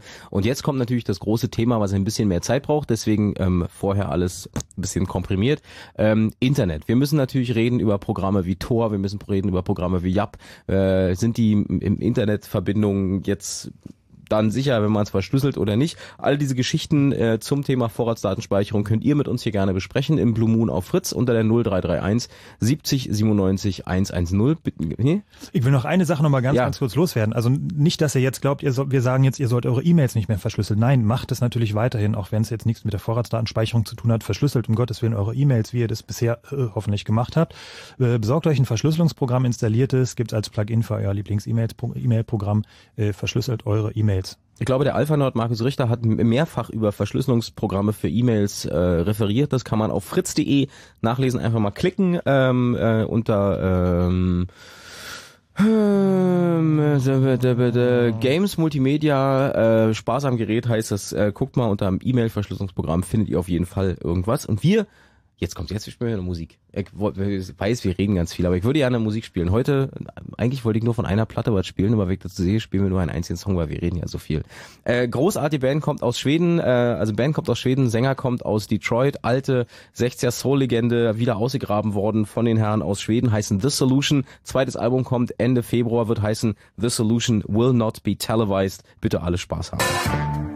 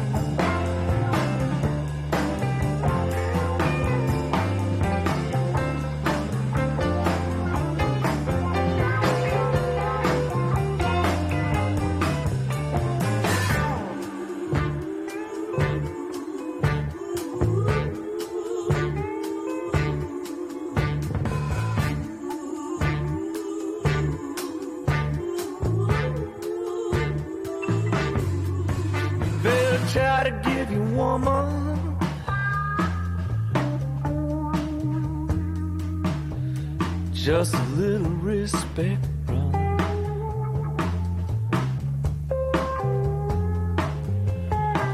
Till I need you, baby. Das ist jetzt gemeint, wir quatschen auf die Musik rauf. Ähm, The Solution, The Solution will not be televised, kommt Ende Februar. Hijack and Love haben wir gehört. Ihr seid im Chaos Radio auf Fritz, Chaos Radio Teil 131. Wir reden darüber, ein Monat Vorratsdatenspeicherung, hurra, herzlichen Glückwunsch, jetzt haben wir sie. Wie geht's euch eigentlich damit und was kann man tun, äh, um es den Behörden möglichst schwer zu machen, an die Daten ranzukommen, die sie eigentlich sammeln wollen? Und äh, vorhin hatten wir ja ganz kurz die, äh, den Einwand, ähm, dass es so das Gerücht rumgeht, dass man Leute über ein Handy abhören kann, über den Lautsprecher, wenn das Handy auch ausgeschaltet ist. Uh, Halbwissen. Frank, was sagst du? Das geht so in Richtung äh, Bundestrojaner und Online-Durchsuchung. Äh, in dem Zusammenhang äh, kommt es immer wieder diese Geschichte. Ähm, das ist also dieser äh, Zugriff auf informationstechnische Systeme, wie es sich das Bundeskriminalamt und unser Innenminister wünschen. Ähm, das beinhaltet auch, dass man ähm, zum Beispiel Mobiltelefone, Handys ein bisschen manipuliert. Das heißt, eine kleine Software raufspielt oder ein kleines Zusatzprogramm raufspielt ähm, womit man dieses Handy dann äh, in ein Abhörgerät verwandeln kann. Das heißt also, äh, ja, man legt man es irgendwo hin. Mal allgemeiner man sagen, ja, also, oder? also man muss jetzt mal konkret sich überlegen, ein Handy ist ein Computer, Computer. und selbstverständlich kann man ja. auch auf solche Handys Spionagesoftware aufbringen und dann etwa in so einem mhm. Modus fahren, dass es so tut, als wenn es aus wäre. Genau. Mhm. Also ein Telefon hat halt irgendwie Software drauf und äh, man kann auch zusätzlich Software installieren. Entweder wird halt die vorhandene komplett ausgetauscht gegen eine manipulierte oder es wird eine zusätzliche aufgespielt. Das bedeutet aber, dass mhm. du erstmal mein Telefon brauchst, um da Dinge mitzumachen. Ja, also du kannst nicht in der S-Bahn neben mir sitzen und mir irgend sowas schicken, was ich nicht mitkriege. So sollte es eigentlich nicht sein. Okay. Aber es ist natürlich schon die Möglichkeit, moderne Handys haben ein sogenanntes Over-the-Air-Update, äh, heißt es, eine Funktion, wo also äh, dann später auch mal die Netzbetreiber die Telefone einfach so updaten können weil äh, warum auch immer sie das machen wollen, äh, wenn Software-Update. Software-Updates, ja genau, aber wenn, wenn sozusagen der Netzbetreiber irgendwie ein neues äh, Feature, irgendeine neue Funktion auf das Telefon bringen will, ähm, was ein Software-Update erfordert, dann können die das machen. Bei mhm. dir haben wir es aber anders gemacht, Jakob. Mhm. Du hast doch neulich diese SMS gekriegt, wo du so Ja geklickt hast, weißt du? Das war die mit der Gehaltserhöhung. Auf jeden Fall kurzum, also das ist keine komplette Urban Legend oder keine, keine Spinnerei. Es gibt tatsächlich so eine Software, die kann man auch kaufen. Ich sage jetzt nicht den Namen, weil äh, muss ja nicht sein. Mhm. Äh, ist auch nicht so toll, die Software. Allerdings gibt es auch so ein paar Nebenwirkungen. Ähm, das geht jetzt nicht so ganz einfach. Das heißt, äh, wenn man dann Gespräche aufbaut, die tauchen natürlich dann auch auf der Telefonrechnung auf. Äh, man merkt, wie der Akku äh, leer wird. Äh, also es sind so ein paar, es gibt schon Anzeichen dafür. Es ist jetzt nicht so, dass es komplett unbemerkt äh, stattfindet. Und man muss irgendwie diese Software auch raufkriegen. Wenn ich jetzt gerade nicht Netzbetreiber bin, sondern irgendwie der eifersüchtige Freund oder Freundin und mal wissen will, was mein Liebster oder mein Liebster da so tut, dann äh, kann ich mir natürlich dieses Telefon schnappen. Aber dazu muss ich es eigentlich schon erstmal in die Hand bekommen. Und wenn ich nicht möchte, dass sowas passiert, nehme ich einfach einen Akku raus. Das ist eine Variante und hofft, ja. dass nicht irgendjemand heimlich noch einen kleinen extra Akku wieder ins Telefon reingeschmuggelt okay, hat. Gut. Aber das ist ein, also wie gesagt, der Paranoia-Faktor kann da schon beliebig hoch werden. Mhm. Aber also bei dringenden, wichtigen Besprechungen äh, ist es schon so, dass die Handys dann am besten draußen bleiben. Okay, und damit sind wir jetzt äh, im Blue Moon beim Thema Vorratsdatenspeicherung, Internetverbindung. Ich wähle mich in das Internet ein. Damit hatten wir vorhin schon mal, krieg eine IP, mhm. also eine Nummer, die sozusagen meinem Anschluss zugeordnet ist, wo mein Internetprovider, äh, Firma Internet Dönekes, dann sagen kann, der Kranz war gestern Abend um 22.37 Uhr online, um äh, zu gucken, wann der Bus fährt, weil er war bei auf bvg.de. Genau. Genau. So, ne? Genau, eine ganz wichtige Information zu wissen ist, dass bei den meisten Webseiten, also bei den meisten Servern, äh, wird diese IP-Adresse auch gespeichert beim Zugriff. Das heißt also, jeder Seitenabruf wird mit dieser IP-Adresse protokolliert. Das ist zwar eigentlich nicht legal, ähm, da gab es auch schon äh, viel Gezeter drum. Mhm. Ähm, zum Beispiel haben äh, Bundesbehörden äh, speichern das auch. Äh, da gab es dann auch ein Gerichtsverfahren, dass sie das jetzt nicht mehr speichern dürfen. Ähm, ich würde mal darauf wetten, dass äh, die sich da einen Scheißdreck drum stören und äh, scheren und es trotzdem weitermachen. Das war vor Dingen das Bundesjustizministerium. Also bis auf die eine, die werden es natürlich jetzt abgeschaltet haben, weil, äh, hm, aber äh, die anderen werden halt sagen, ja, pff, so what. So, und äh, es ist auch so, es gibt ja den jährlichen Big Brother Awards, also einen Negativ-Datenschutzpreis für die größten Datenkraken. Und da hat auch mal der in der Open Source Szene, glaube ich, mit fast 50 Prozent Marktanteil, so einer der beliebtesten Webserver, der Apache Webserver, hat auch mal einen, einen Preis gekriegt, den Community-Preis, mhm. also Kategorie Community, weil es einfach da standardmäßig eingeschaltet ist, dieses IP-Adressen mitloggen. Das heißt also, das ist eigentlich eine Sache, die nicht so toll ist, aber es ist standardmäßig da und eigentlich macht sich auch kaum jemand Gedanken. Die Leute finden es auch ganz interessant, die wollen mal wissen, wer kommt eigentlich so, woher kommen die Leute. Ähm, es ist so ein bisschen so diese äh, Neugier, so wie das, ähm, ähm, ich würde am liebsten gern irgendwie eine Webcam irgendwie beim Nachbarn durchs Fenster richten und mal schauen, was der dann so im Wohnzimmer treibt. Mhm, Das Also heißt, so dieses, als, und das ist der Punkt, an dem natürlich äh, die Leute, die sich sehr dafür interessieren, also Musikindustrie, Filmindustrie, wo die dann sagen können, die üblichen Musik-Download-Portale, wie sie alle heißen, äh, wer war denn da online? Schickt mir nochmal bitte die IP-Daten, dann kann man nachprüfen, ähm, wer dann da drauf war und dann kriegt ihr Post oder auch nicht. Genau, oder wie zum Beispiel ich bin das äh, Bundeskriminalamt und setze mal eine Seite auf, die ganz interessant ist. Äh, ups, das Studio fällt auseinander. Ah. ich hoffe, es war nicht, nicht nichts Wichtiges. Naja, Äh, jedenfalls, was man sich überlegen muss dabei, ist natürlich, dass diese Forderungen auch schon offiziell gemacht wurden. Mhm. Also etwa gibt es die schriftlich vom Bundesrat, der es gerne wollte, und vor wenigen Tagen hat sich doch tatsächlich unser Kulturstaatsminister, äh, der Neumann, ähm, offiziell dazu geäußert und gesagt, ja, die, diese Daten müsste man der Content-Mafia, also der Musikindustrie, äh, dann mal die zur Verfügung IP-Adresse. stellen. Genau, vielleicht noch ganz kurz, also BKA, die haben folgendes gemacht, die haben halt eine Webseite aufgesetzt, äh, da ging es irgendwie, es war eine Informationsseite zur militanten Gruppe, also eine ähm, ja, oder behaupt, man hat behauptet, eine terroristische Vereinigung, also eine kriminelle Vereinigung. Ähm, und man hat also einfach die IP-Adressen von den Leuten äh, mitprotokolliert, die diese Seite besucht haben, haben gedacht, naja, haha, wenn sie sich dafür interessieren, dann sind es doch mal hier unsere äh, potenziellen Verdächtigen und haben dann quasi mittels der Vorratsdatenspeicherung, es hieß noch nicht so, aber es ist äh, natürlich so auch, dass die äh, Internetprovider die IP-Adressen auch bisher schon gespeichert haben eine Weile, noch nicht so lange, aber die meisten haben das verbotenerweise, meistens verbotenerweise trotzdem gemacht. Dann ist man zu denen hingegangen und sagt, okay, wer ist denn das jetzt hier und haben dann bei den Leuten mal eine Hausdurchsuchung gemacht. Man Weil es war ja schon verdächtig genug, dass die da auf der Webseite waren und sich dafür interessiert haben. So viel zum, zum Prinzip, was da alles funktioniert, wie sowas mitgelockt werden kann. Wie äh, habe ich als Privatperson äh, eine Chance, diese Spuren zu verschleiern, zu verschlüsseln? Damit sind wir bei äh, Dingen, die wir ansprechen wollten, wie Tor, wie Genau. YAP, also Verschlüsselungsprogramme. Genau, also Tor ist halt eine gute Möglichkeit. Was ist Tor? Tor ist der sogenannte Tor Onion Router.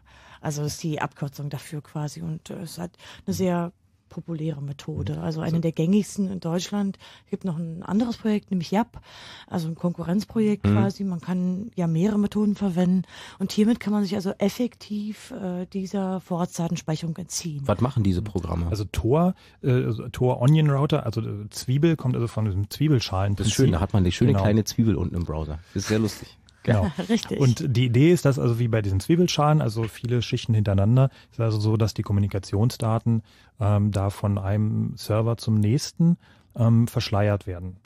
Es wird also keine direkte Verbindung mehr zwischen dem Kunden, also mir als, als Surfer und dem Server mehr hergestellt. Mhm. Das Das, heißt, der Server kriegt nicht, weiß nicht mehr, dass du dich da einloggst, sondern die Anfrage kommt von irgendwo aus Papua-Neuguinea.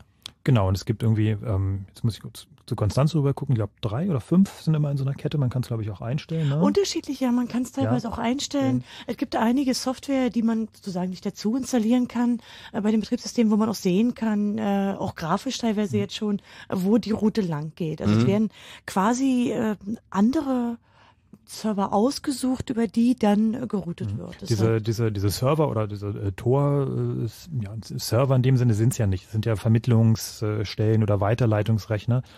Ähm, Also es sind in der Regel drei. drei ja. Ähm, die sollten natürlich möglichst gut verteilt sein. Diese äh, Server werden, diese Dienst, dieser Dienst wird von ähm, tja, in der Regel Organisationen, teilweise Privatpersonen äh, bereitgestellt, die sich also, äh, denen es wichtig ist, dass der Privatsphäre beim Internetsurfen gewahrt wird. Der Chaos Computer Club zum Beispiel betreibt sowas. Genau. Ähm, aber auch äh, äh, ja, zum Beispiel Philbot oder angeschlossene Organisationen. Äh, in den USA gibt es viele Organisationen. Also die stehen schon in einigen Ländern, weil es einfach schon genug Leute gibt, die auch den Nutzen von diesen Dingern erkannt haben. Ein Beispiel ist auch mal, wenn man jetzt Zensurbestrebungen in einem Land umgehen oder Zensurmaßnahmen, Stichwort China, dann ist also so ein Dienst natürlich Gold wert. Und innerhalb also dieser Schichten wird natürlich verschlüsselt, so dass auch im Nachhinein äh, die Verbindung nicht rückwärts wieder aufgerollt werden kann. Das klingt nach, wenn man über Vorratsdatenspeicherung redet, und wir hatten ja gerade bei Mails und so, gibt's nicht wirklich eine Chance. Das klingt jetzt nach der eierlegenden Wollmilchsau, die den einzigen Nachteil hat, dass die Internetverbindung ein bisschen langsamer wird. Weil es ja Ähm. über mehrere verschiedene Ecken geht und einfach länger unterwegs ist. Ja, kann man wohl grundsätzlich so sagen. Natürlich muss man eine Unbequemlichkeit in Kauf. Das ist nämlich genau die angesprochene äh, Geschwindigkeit. Mhm. Ähm, ich persönlich habe dafür eine sehr einfache Möglichkeit gefunden, da ich ohnehin im Browser immer recht viele Tabs offen habe. Also surfe ich halt über mehrere Tabs. Also mich persönlich stört's nicht so. Ähm, wenn man es jetzt erstmalig benutzt, wird man sicherlich sich wundern, weil man sich so ein bisschen ins Modem-Zeitalter zurückversetzt äh, fühlt. Mhm. Ähm, und man hat manchmal Probleme dadurch, dass man die sogenannten Exit Nodes, also die Knoten, die aus dem Tor-Netzwerk herausführen, die kann man filtern und es gibt einige Seiten im Internet, die diese auch tatsächlich filtern. Also da gibt es manchmal schon Probleme, dann muss man halt manchmal seine Identität einmal wechseln. Das ist möglich mit der Software. Mhm. Manchmal auch zwei, dreimal. Funktioniert Yap genauso? Ähm, Also wir- ohne jetzt ins ganz tiefe technische Detail zu gehen, also Tor ist ganz einfach, ist nicht mehr der direkte Weg von mir zum Server, der dann nachvollziehbar ist, sondern es geht über drei oder vier Punkte. in so einem Schalenprinzip, genau. Oder nehmen wir mal als Beispiel Billard und du weißt plötzlich nicht mehr, von welcher Bande kommt eigentlich die Kugel. So ähnlich funktioniert das. Ja, insofern ist JAP natürlich vergleichbar. Mhm. JAP ist ein Projekt der Uni Dresden und auch lange gefördert, also hier in Deutschland, also mit öffentlichen Mitteln gefördert. Ist ein ähnliches Prinzip. Ja, natürlich, man muss überlegen, äh, dass. Äh, Also steht, steht auch äh, im, im Tele, Moment, jetzt muss ich überlegen, Telemedien, Teledienstegesetz steht's, äh, dass also auch eine, äh, eine, eine anonyme oder eine pseudonyme Nutzung von, äh, von, von Telediensten möglich sein muss. Mhm. So, und wenn man davon ausgeht, dass die IP-Adresse ja wirklich meiner Person dann auch zugeordnet ist, wenn vielleicht nicht für den Anbieter ersichtlich, äh, aber insgesamt doch irgendwie eine Zuordnung möglich ist. Oder gerade wenn man jetzt zum Beispiel an der Uni ist irgendwo, dann haben die, Re die Rechner in diesen Pools oftmals feste IP-Adressen. Das heißt also, man kann dann wirklich sehr gut äh, feststellen oder in Büros, Mitarbeiterbüros teilweise immer noch öffentliche IP-Adressen.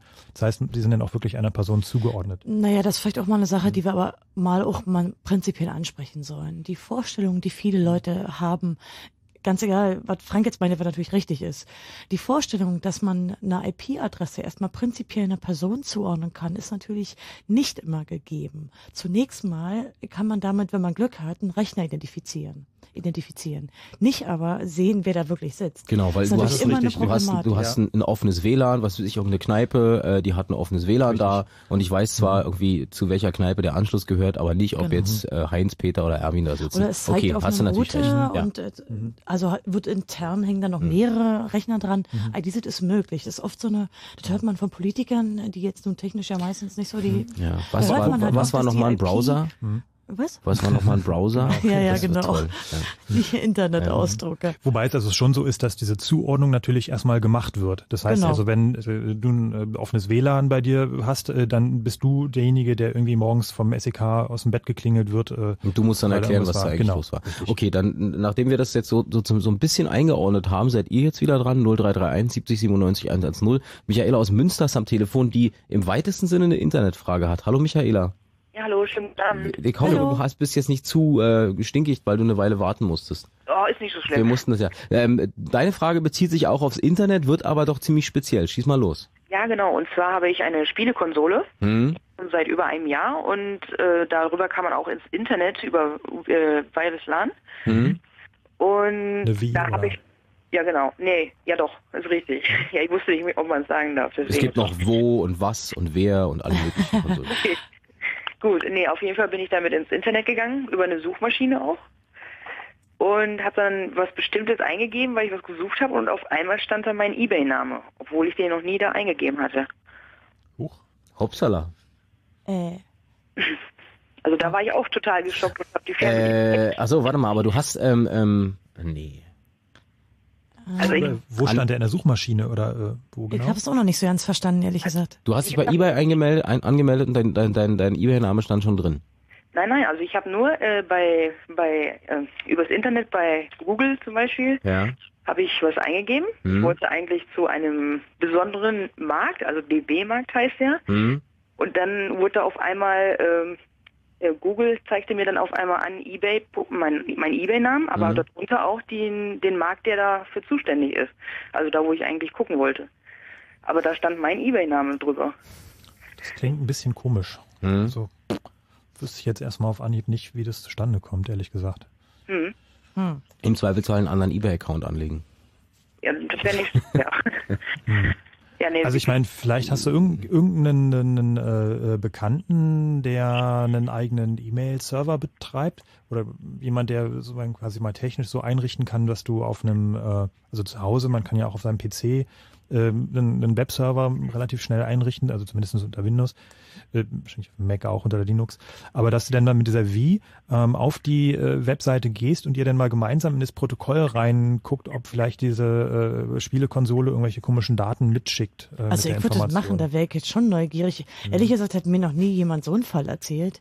Ähm, also das würde ich echt gerne mal prüfen lassen. Kannst du uns ja dann mal eine Mail schicken äh, und sagen, was rausgekommen ist? Mhm. Also wende dich vertrauensvoll an deinen zuständigen Alpha-Nerd. okay. Ja? Also können wir hier am Radio jetzt auch nicht klären. Nee. Ja, ist okay, gut. War nur eine Frage. Also. Aber spannende Geschichte. Danke Ja. für den Einwand. Okay, danke. Tschüss, Michaela. Tschüss. Nächster am Telefon ist Tom aus Berlin. Hallo Tom, guten Abend. Guten Abend. Äh, schieß los. Ja, und zwar, ähm, ich habe zwei Fragen. Eins betrifft auch so was, äh, was mit Google zu tun hat.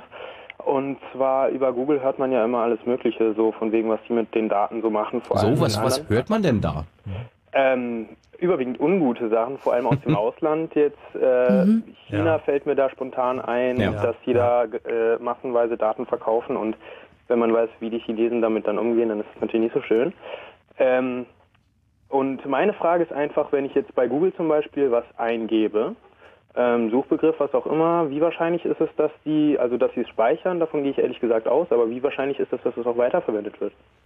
Von wem weiterverwendet? Von Google oder von äh, Behörden Ähm, möglicherweise? Ja, im Prinzip egal. Also, ähm, Also wär, wäre Google dazu quasi in der Lage, das an Dritte entweder zu verkaufen, so marketingtechnisch, oder wären die äh, dazu verpflichtet, sozusagen das an eine Behörde weiterzugeben? Oder so? Also wenn Tom, um den Fall zu konstruieren, weil wir sind ja immer noch bei der Vorratsdatenspeicherung, wenn Genau. Tom bei Google eingibt, er interessiert sich für äh, wir sagen mal Ledergeschirre für seinen Chihuahua-Pudel. Ähm, ist dann Google unter anderem in der Lage, nicht nur zuzuordnen, dass sich da jeder, da, da, dass, da, dass Tom sich äh, sozusagen dafür interessiert und das auch noch weitergeht? Also ist Tom mit der Anfrage Ein identifizierbar? bisschen, bisschen handfester vielleicht noch. Äh, äh, die, die äh, Behörden gehen zu Google und sagen, äh, der Tom war am Samstag von äh, äh, 14 bis 16 Uhr mit der IP-Adresse eingewählt und wir wollen jetzt mal wissen, was der in der Zeit alles bei Google nachgeguckt hat. Ja. So.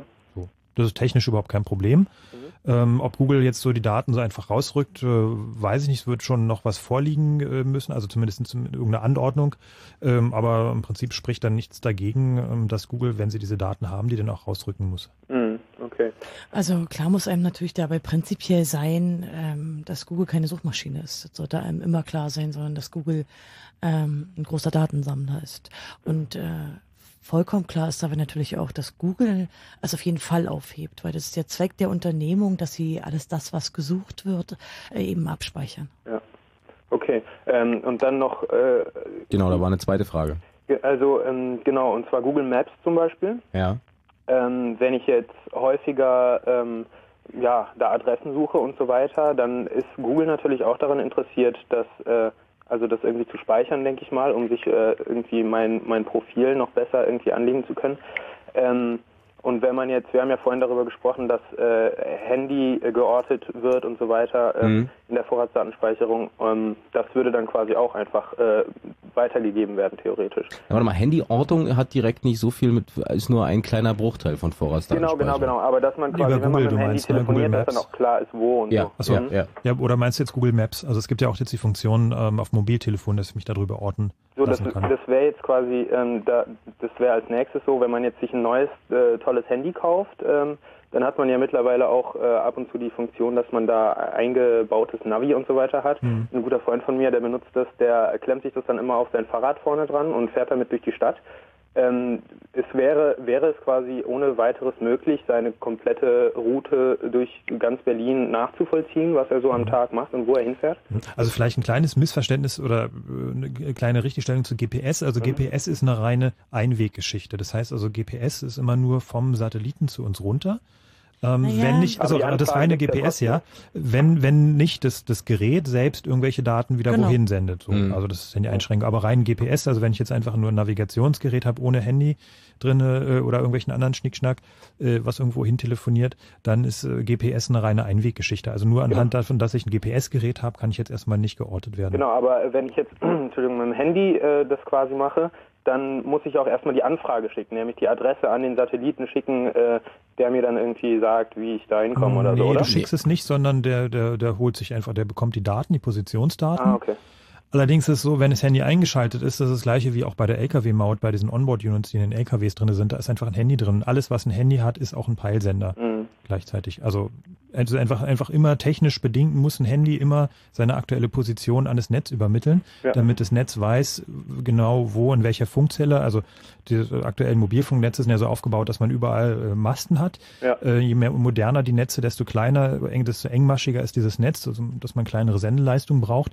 Das heißt also, so, umso genauer muss das Netz auch wissen, wo das Telefon gerade angesprochen wird, wo es gerade Mhm. erreicht wird. Zu dem Thema würde ich gerne kurz einwerfen, äh, chaosradio.ccc.de. Es gibt äh, Podcasts zu den Sendungen, die auch in der Vergangenheit liefen. Unter anderem gab es eine großartige Sendung zum Thema, wie funktioniert eigentlich das GPS-System, beziehungsweise wie funktioniert dieses Handysystem mit diesen ganzen GSM, Zellgeschichten. das war der GSM. GSM, Podcast. genau.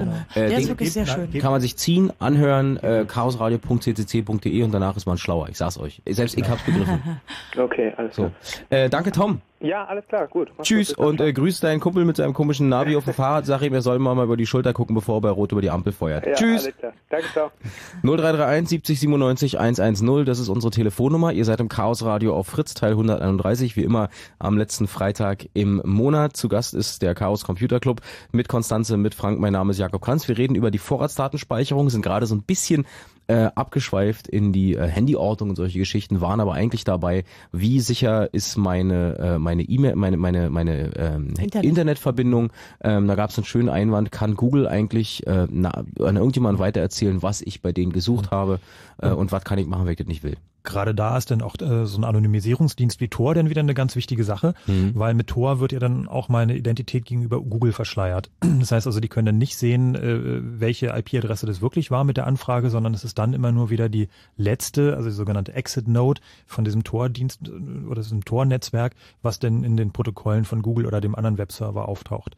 So, und deswegen ist es auch ganz sinnvoll, wenn man, also wenn man zum Beispiel in einer Firma ist und mal ein bisschen recherchieren will und dann nicht sofort will, dass dann die Firmen-IP-Adresse bei den anderen im, im Protokoll auftaucht, dann ist das auch mal eine ganz sinnvolle Anwendung dafür. Also es ist jetzt nicht so, äh, dass es jetzt nur wirklich, wenn ich jetzt konkret was zu verbergen habe, wenn ich jetzt mal ganz klar und heimlich vielleicht auf irgendwelchen Schmuddelseiten äh, rumsurfen will, äh, sondern es ist eigentlich wirklich eine Sache, die im täglichen Einsatz äh, ist und äh, ja, je mehr Leute das auch gleichzeitig benutzen, desto mehr Rauschen, desto mehr nutzlose Daten entstehen natürlich auch. Mhm. Und äh, dementsprechend wird es dann auch immer schwierig äh, zu schauen, ob denn jetzt wirklich vielleicht jemand was zu verbergen hat. Also Das ist ja bei der Verschlüsselung immer so, wenn ich jetzt äh, pro Tag äh, 30 Mails schicke und davon nur eine verschlüssele, dann liegt natürlich die Vermutung nahe, dass diese eine vielleicht ganz besonders wichtig war. Wenn ich jetzt aber von 30 Mails 28 verschlüssele, dann ist es dann nicht mehr so einfach zu sagen, die war es jetzt. Wie das genau funktioniert, wie Tor funktioniert, wie äh, YAP funktioniert, wie Mailverschlüsselung funktionieren. Äh, Fritz.de klicken, mal kurz suchen. Markus Richter hat das alles online gestellt.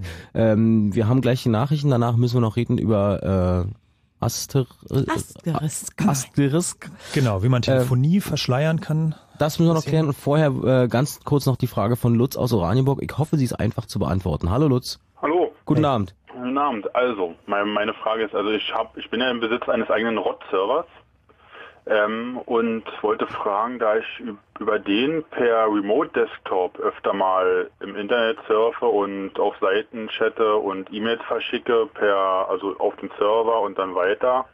Ist jetzt auch sicher. Auf dem Server selber ein Webserver, also Spa Web-Space-Server, also all, auch in Domain-Servern alles drauf habe. Mhm. Ist der gegen Angriffe von außen, also oder gegen irgendwelche Spionageaktivitäten da geschützt oder muss ich da auch irgendwie den registrieren lassen, da der auch dort E-Mails viel, viele geschrieben werden, da ich ja auch viele E-Mail-Adressen dort vergeben habe. Na, geht's dir jetzt darum, ob äh, ja um, um die Verbindungsdaten oder geht's dir um irgendwie Spionagesoftware jetzt? Äh, beides. Also Na, was die Verbindungsdaten betrifft, äh, kommt natürlich erstmal zunächst darauf an, wie du dich, wie, wie verbindest du dich remote zu dem? äh, per Windows, also re über Remote, äh, Remote Desktop, dann halt über die Benutzerdaten Log-on und dann ich drauf auf dem Desktop des Servers. Ah ja, und, und du willst quasi wissen, ob die Leute, die deinen Webserver benutzen, äh, ob, ob da möglich ist, deren Verbindung zu kriegen, ja? Genau. Okay. Ja, da- also man muss schon sagen, dass du natürlich als kleiner Anbieter, du würdest jetzt unter die Vorratsdatenspeicherung gar nicht fallen. Das heißt, ähm, bei dir sind in gewisser Weise Leute insofern sicher, dass du nicht für den Staat die Verbindungsdaten halten musst für die Leute, die sich auf deinem Rechner einloggen. Wobei, also vielleicht ein ganz kurzer Einwurf dazu. Es gibt nämlich eine ganz, ganz großartige äh, Alternative zur Vorratsdatenspeicherung. Der Fachbegriff dafür ist Quick Freeze, also schnelles Einfrieren und meint, dass wenn tatsächlich ein konkreter Verdacht vorliegt, dass die Behörden dann zum Provider gehen und sagen, jetzt hätten wir gern für diese Kennung mal alle Informationen gespeichert, äh, sozusagen ab jetzt einfrieren, aufbewahren, äh, wir holen uns die vielleicht in zwei Wochen ab, wenn das Ganze konkret geworden ist. Und Also- das ist eine Sache, die dich dann natürlich auch treffen könnte. Also wenn jetzt einer deiner Benutzer auf deinem Server da irgendwie verdächtigt wird, irgendwelchen Mist zu machen, Genau. dann kann die Polizei natürlich schon oder die Behörden können dann schon zu dir kommen und sagen, wir wollen jetzt gern mal da die Daten von dem haben. Also du bist damit nicht äh, in einem rechtsfreien Raum. Genau. Nee, dann Und kriegst du einen bist Brief dann und auch- dann musst du es schon locken. Genau, und du bist dann natürlich auch verpflichtet, dem äh, User das dann nicht ähm, mitzuteilen. Also darf ich dem sozusagen nicht Bescheid sagen, dass jetzt eine Anfrage kam. Das wäre nicht Genau. so günstig. Zumindest wäre es nicht im Sinne des Erfinders. Genau. Aber ich wüsste, um ehrlich zu sein, auch ja nicht, wie ich die Daten da rauskriege, die da gespeichert werden. Im Zweifelsfall wissen die Behörden schon, wie Im Zweifelsfall nehmen die einfach den Server mit und die wissen es Genau. dann schon. ähm, also, Aber, ja. ich, aber, aber ich muss denen jetzt nicht hier die Login-Daten für, dass sie da selber remote irgendwie so Nein, nein, nochmal ganz deutlich, sie nehmen einfach deinen Rechner mit, wenn du ihnen die Daten nicht lieferst. Nee, der Aber steht wenn- ja nicht bei wenn mir es- zu Hause, der steht irgendwo in Deutschland im großen Server-Center. ja, ist ja noch einfacher. Also beschlagnahmt wird oft genau dort. Also wir haben, wir haben, wir haben das Spielchen im letzten Jahr schon ein paar Mal durch. Da ging es eben darum, äh, dass einfach diese Tor-Server beschlagnahmt worden sind. Und äh, da haben wir, konnten wir ein breites Spektrum an Erfahrungen sammeln, äh, sei es bei Privatpersonen, wo die Leute zu Hause standen, wo das gemietete Server waren, wo das irgendwelche Root-Server waren, die irgendwo bei irgendeinem Billig-Hoster waren. Ähm, also da kennen die auch keinen Schmerz und ähm, das geht dann ratzfatz. Mhm. Aber wie gesagt, wenn sowas ist, sowieso Anwalt und äh, alles seinen geordneten Gang Aber festzuhalten bleibt vielleicht am Ende, also du bist als so ein kleiner Privater, ähm, vermutlich auch nicht kommerzieller Anbieter, jetzt Hm. nicht unter diese neue Gesetzgebung gefallen. Das betrifft jetzt erstmal, ich glaube, die Zahl war 1000, ja, hm. genau. Wobei 1000, also ist es auch noch nicht so ganz klar, da warten wir jetzt auch nochmal auf eine Präzisierung. Genau. Ob, also 1000 Kunden, 1000 Nutzer, es kann ja, ist ja eine sehr variable Zahl. Also gerade wenn man jetzt was hat, äh, wie einen Webserver äh, oder irgendwie einen kleinen Telefonievermittlungsdienst, was auch immer was sind denn. Also wenn ich jetzt gar keine Kundenbeziehung habe, da ist ja klar, wenn ich jetzt von irgendwie äh, 1500 Leuten im Monat äh, 10 Euro bekomme, dann ist es klar, wie viele Kunden ich habe. Aber wenn Mhm. ich jetzt irgendwie eine Dienstleistung habe, wo jeder mal hingeht, mal vorbeischaut, dann ist es ja alles gar nicht so klar, wie viele Kunden da jetzt wirklich sind, ob ich da jetzt betroffen bin oder nicht. Und wie das mit, Ah. der, mit der Telefonie und der Verschlü- Verschlüsselung der Telefonie äh, ist, das klären wir nach den Nachrichten. Danke, Lutz, für den Anruf. Okay, super, dann bedanke ich mich für die Beantwortung. Gerne, tschüss. Tschüss. Noch, tschüss. Tschüss. Die exklusiven Fritz Radio Konzerte gehen wieder wieder weiter. Weiter. Diesmal mit neuer Musik aus England. Fritz präsentiert Maximo Park.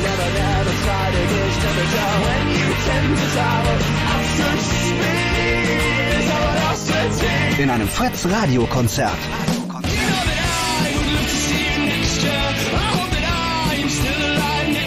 Kommenden Freitag live in den Fritz Studios und natürlich im Radio. Mehr Infos fritz.de. Karten zum Dabeisein gibt's nirgendwo. Außer im www.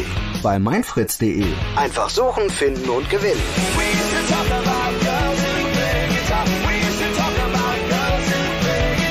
Maximo Park. Das Fritz Radio Konzert mit neuer Musik aus England. Fritz. Und das hört man. Vier nach halb zwölf. Fritz Info. Nachrichten. Mit Liane Gruß. Der seit zehn Monaten andauernde Tarifstreit zwischen der Bahn und den Lokführern ist zu Ende.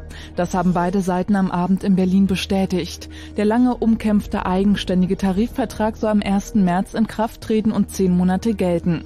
Die Lokführer bekommen damit Gehaltserhöhungen von 11 Prozent und eine Einmalzahlung von 800 Euro. Außerdem gilt ab Februar 2009 die 40-Stunden-Woche. Bahnchef Medorn und GDL-Chef Shell wollen den Vertrag in der nächsten Woche unterschreiben. Der Vorsitzende der Gewerkschaft der Polizei Freiberg hat eine Bestandsaufnahme aller privaten Waffen gefordert. Er bezeichnete es als Skandal, dass man zwar wisse, wie viele Bananen nach Deutschland eingeführt werden, aber nicht bekannt sei, wie viele Waffen es gibt. Im gleichen Zuge begrüßte er das Vorhaben der Großen Koalition, künftig alle Anscheinswaffen, Attrappen, die echten Waffen nachempfunden sind, zu verbieten. Aber man sollte diese Waffen nicht nur verbieten, man müsste auch Bußgelder verhängen. Zwischen den Koalitionsparteien in Brandenburg ist ein Streit um einen landesweiten Mindestlohn entbrannt. Hintergrund ist der Vorschlag der SPD, öffentliche Aufträge nur noch an Unternehmen zu vergeben, die einen Mindestlohn von 7,50 Euro zahlen. Dem RBB Politikmagazin Klartext sagte Finanzminister Speer, die SPD versuche gegenwärtig die CDU davon zu überzeugen. Der Hamburger SV hat erstmals seit elf Jahren wieder das vierte Finale im DFB-Pokal erreicht. Die Hamburger siegten gegen Rot-Weiß Essen 3 zu 0. Auch der VfB Stuttgart ist eine Runde weiter nach einem 3 zu 2 Sieg gegen die zweite Mannschaft von Werder Bremen. Karl Zeiss Jena gewann gegen Arminia Bielefeld 2 zu 1 und erreichte damit ebenfalls das vierte Finale. Und auch der VfL Wolfsburg schaffte den Sprung in die nächste Runde. Er besiegte Schalke 04 nach Verlängerung und Elfmeterschießen mit 5 zu 3. Wetter. Mit den aktuellen Temperaturen Cottbus und Frankfurt 3 Grad, Potsdam, Neuruppin, Wittenberge und Angermünde 4 Grad und auch in Berlin 4 Grad. Heute Abend gibt's immer wieder Wolken und Regen bei Tiefstwerten bis zu minus 2 Grad. Morgen ist es am Anfang freundlich mit ein bisschen Sonne, später dann gibt's wieder mehr Wolken und zum Nachmittag auch Regen bei Höchstwerten bis 6 Grad. Verkehr. A11 Uckermark Richtung Berliner Ring. Zwischen Korin und Werbelin sind beide Fahrtrichtungen gesperrt. Hier gibt es derzeit Bergungsarbeiten. Und die A19 Rostock Richtung Wittstock-Dosse. Zwischen Wagen und dem Dreieck Wittstock-Dosse, da fährt ein Schwertransport. Hier könnt ihr zur Zeit nicht überholen. Ansonsten sind die Straßen aber frei. Gute Fahrt. Fritz ist eine Produktion des RBB. Und wenn im Radio 100,1, dann Fritz in Eberswalde.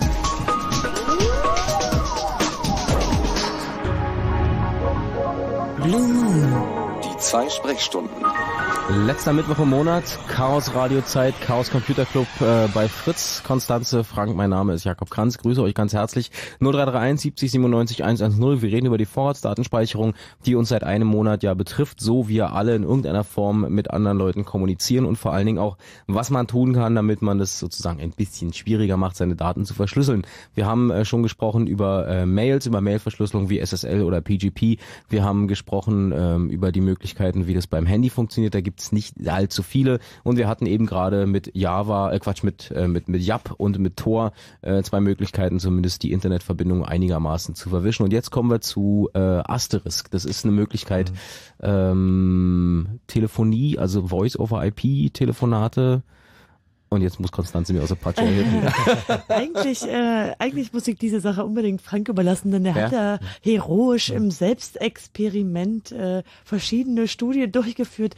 Äh, wir haben natürlich im CCC mhm. diverse Asteriske mhm. und wir selber benutzen die auch beide, aber Frank hat da echt so ein sportliches Projekt. Nee, zum Anfang, was ist ein Asterisk? Okay, also ich fange mal an. Ähm, es gibt äh, die Möglichkeit per Internet telefonieren. Ähm, eine Möglichkeit davon ist äh, Skype. Skype. Ähm, das ist wahrscheinlich die bekannteste. Ähm, eine andere, die vielleicht äh, macht es in der Firma mit euren Telefonen schon, wenn es sehr fortschrittlich ist. Äh, möglicherweise habt ihr aber auch schon ähm, einen Telefonanschluss, äh, der äh, Voice over IP basiert ist. Äh, manchmal habt ihr das schon, ohne es überhaupt zu wissen. Ähm, das ist also, äh, läuft über das sogenannte SIP, also SIP-Protokoll, ähm, was sich da jetzt so weitestgehend durchgesetzt hat. Und es ist einfach, äh, ja, man hat keine, keine feste Telefonleitung mehr, sondern äh, benutzt das Internet. Also ihr könnt ja auch irgendwie Musik hören, Radio hören übers Internet, also kann man auch telefonieren übers Internet. So, und ähm, das ist dann, mache ich dann in der Regel entweder am PC mit einem Kopfhörer, einem Mikrofon, oder ich habe auch ein ganz normales Telefon, was bei mir auf dem Tisch steht, oder ich habe dann so eine Wandlerbox, die also dann äh, mein Analogtelefon ähm, in diese Voice-over-IP-Gespräche wandelt. Und das Besondere dabei ist, dass ich also anders bei einem Telefonanbieter, da kann ich es ja auch machen, es gibt auch Call by Call, aber das ist sozusagen jetzt nochmal ein Stückchen weitergetrieben äh, bei Voice over IP, weil im Internet kann ich mich ja wirklich überall hin verbinden. Das heißt also, ich kann mir zum Beispiel einen Voice over IP Anbieter in der Schweiz suchen, bekomme dann von dem möglicherweise sogar eine Schweizer Nummer, eine Schweizer Festnetznummer äh, zugeordnet und verbinde mich dann aber übers Internet mit dem. Das heißt also, ich kann irgendwelchen Leuten eine Nummer, eine Festnetznummer in der Schweiz geben und das Gespräch kommt dann aber äh, bei mir an übers Internet und für die Verbindung übers Internet äh, wird ja erstmal nicht bezahlt, sondern es ist dann einfach, wenn jemand aus der Schweiz anruft, in der Schweizer Nummer ist es einfach auch ein äh, nationales Gespräch, also einfach ein normales Ferngespräch, kein, mhm. kein internationales Gespräch. Spart also auch schon mal eine Menge Geld.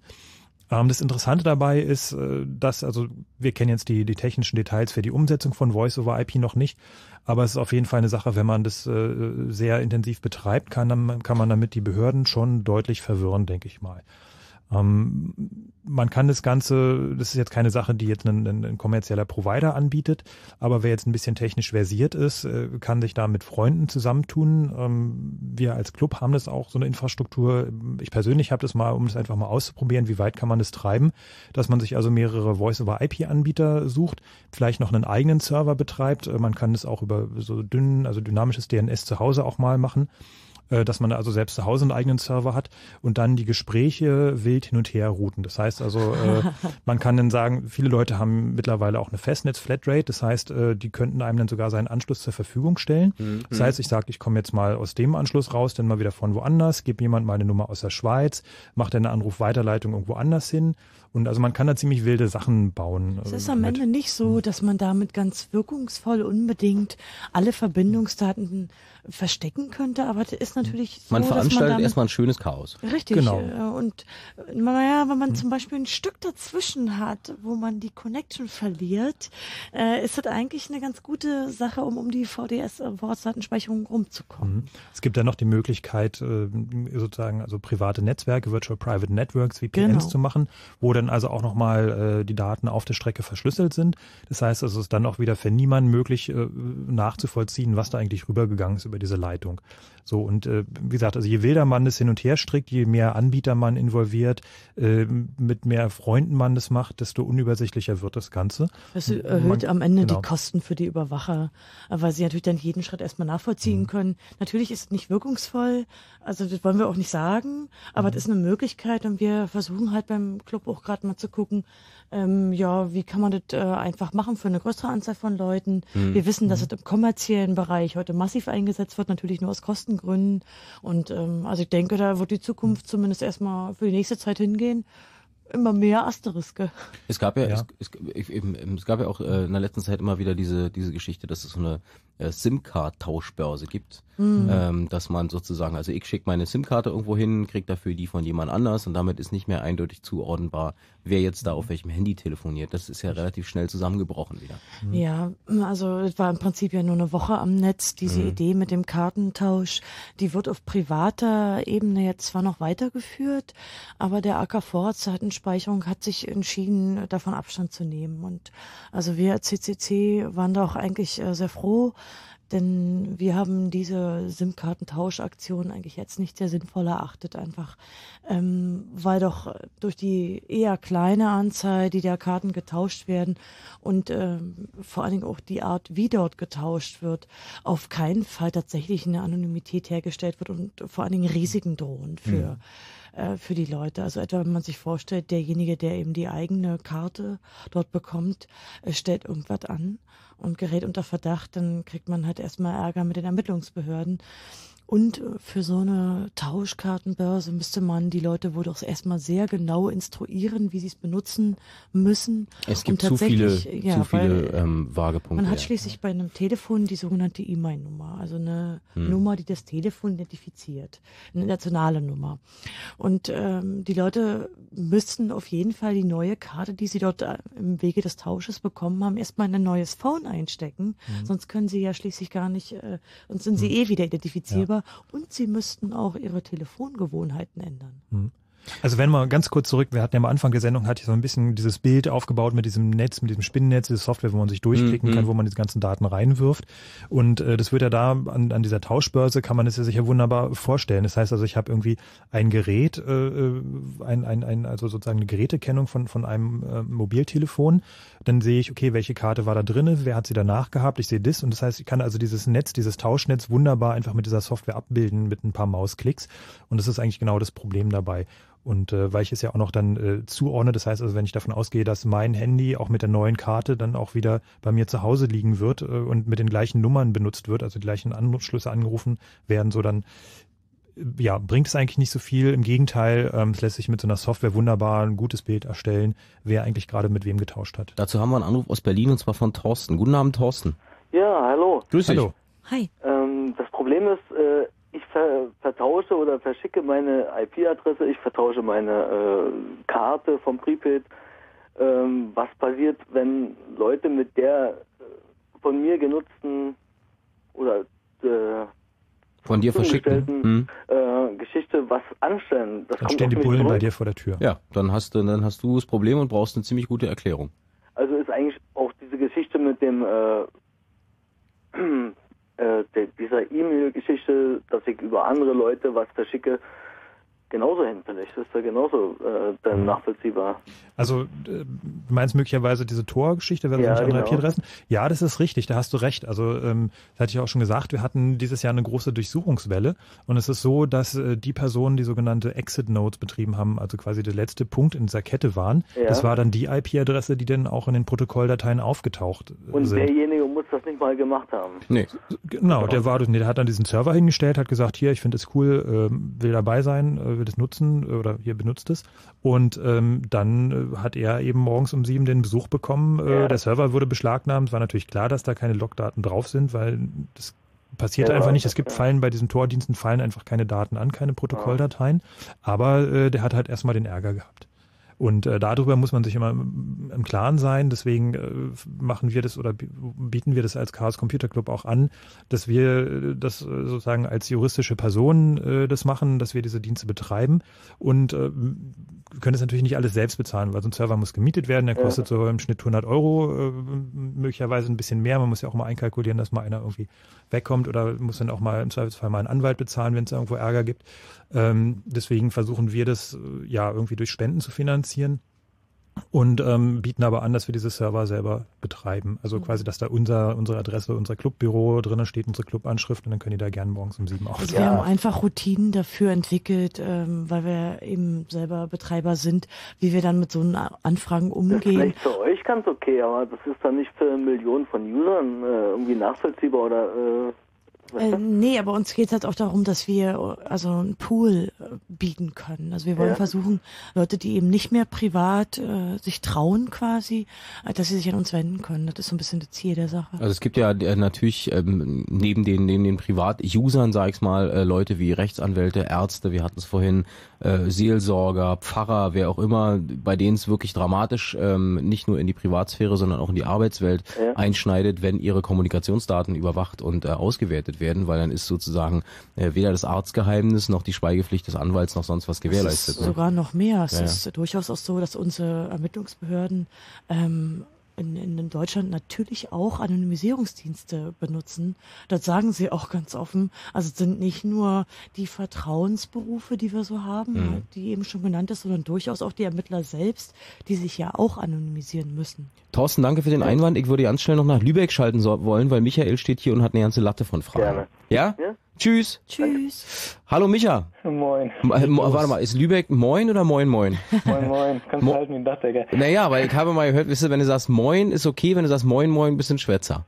Nee, der mag die Menschen eigentlich nie. Das Ah, das waren die Oldenburger. Okay, äh, Micha, schieß los. Ähm, ja, wo wir jetzt gerade bei der Person waren, ähm, wer bleibt eigentlich verschont oder sind wirklich alle?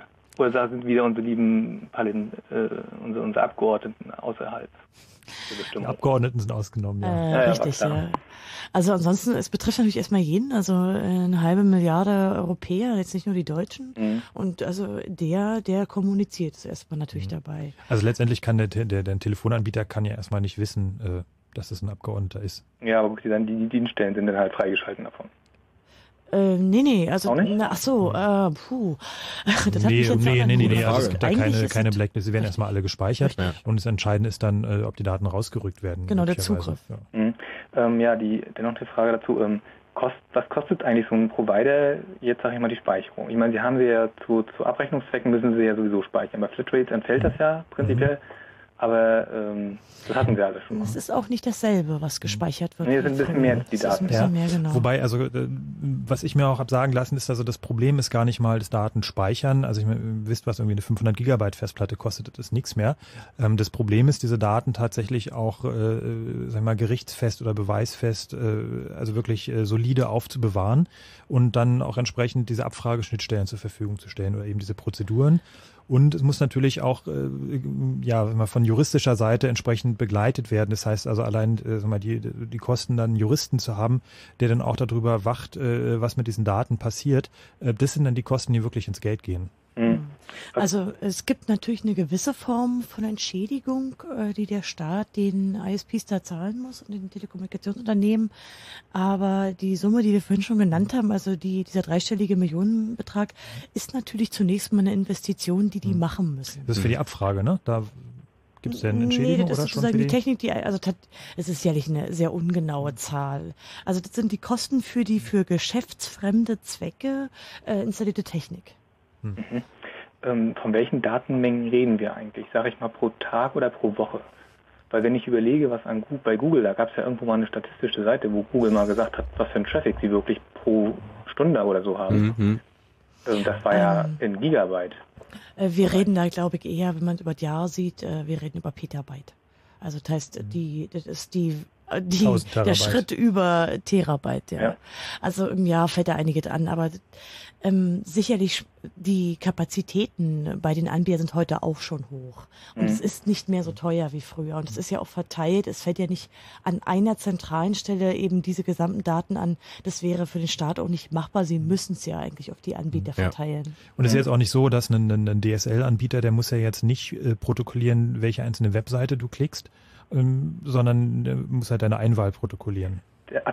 Protokolliert man nur nur meine Einwahl, nachher nicht direkt, welche Webseite ich angesurft habe. Das war nämlich auch noch eine Frage von mir jetzt. Ja, da haben wir sehr, ähm, da haben wir im Vorfeld uns doch äh, sehr intensiv drüber unterhalten.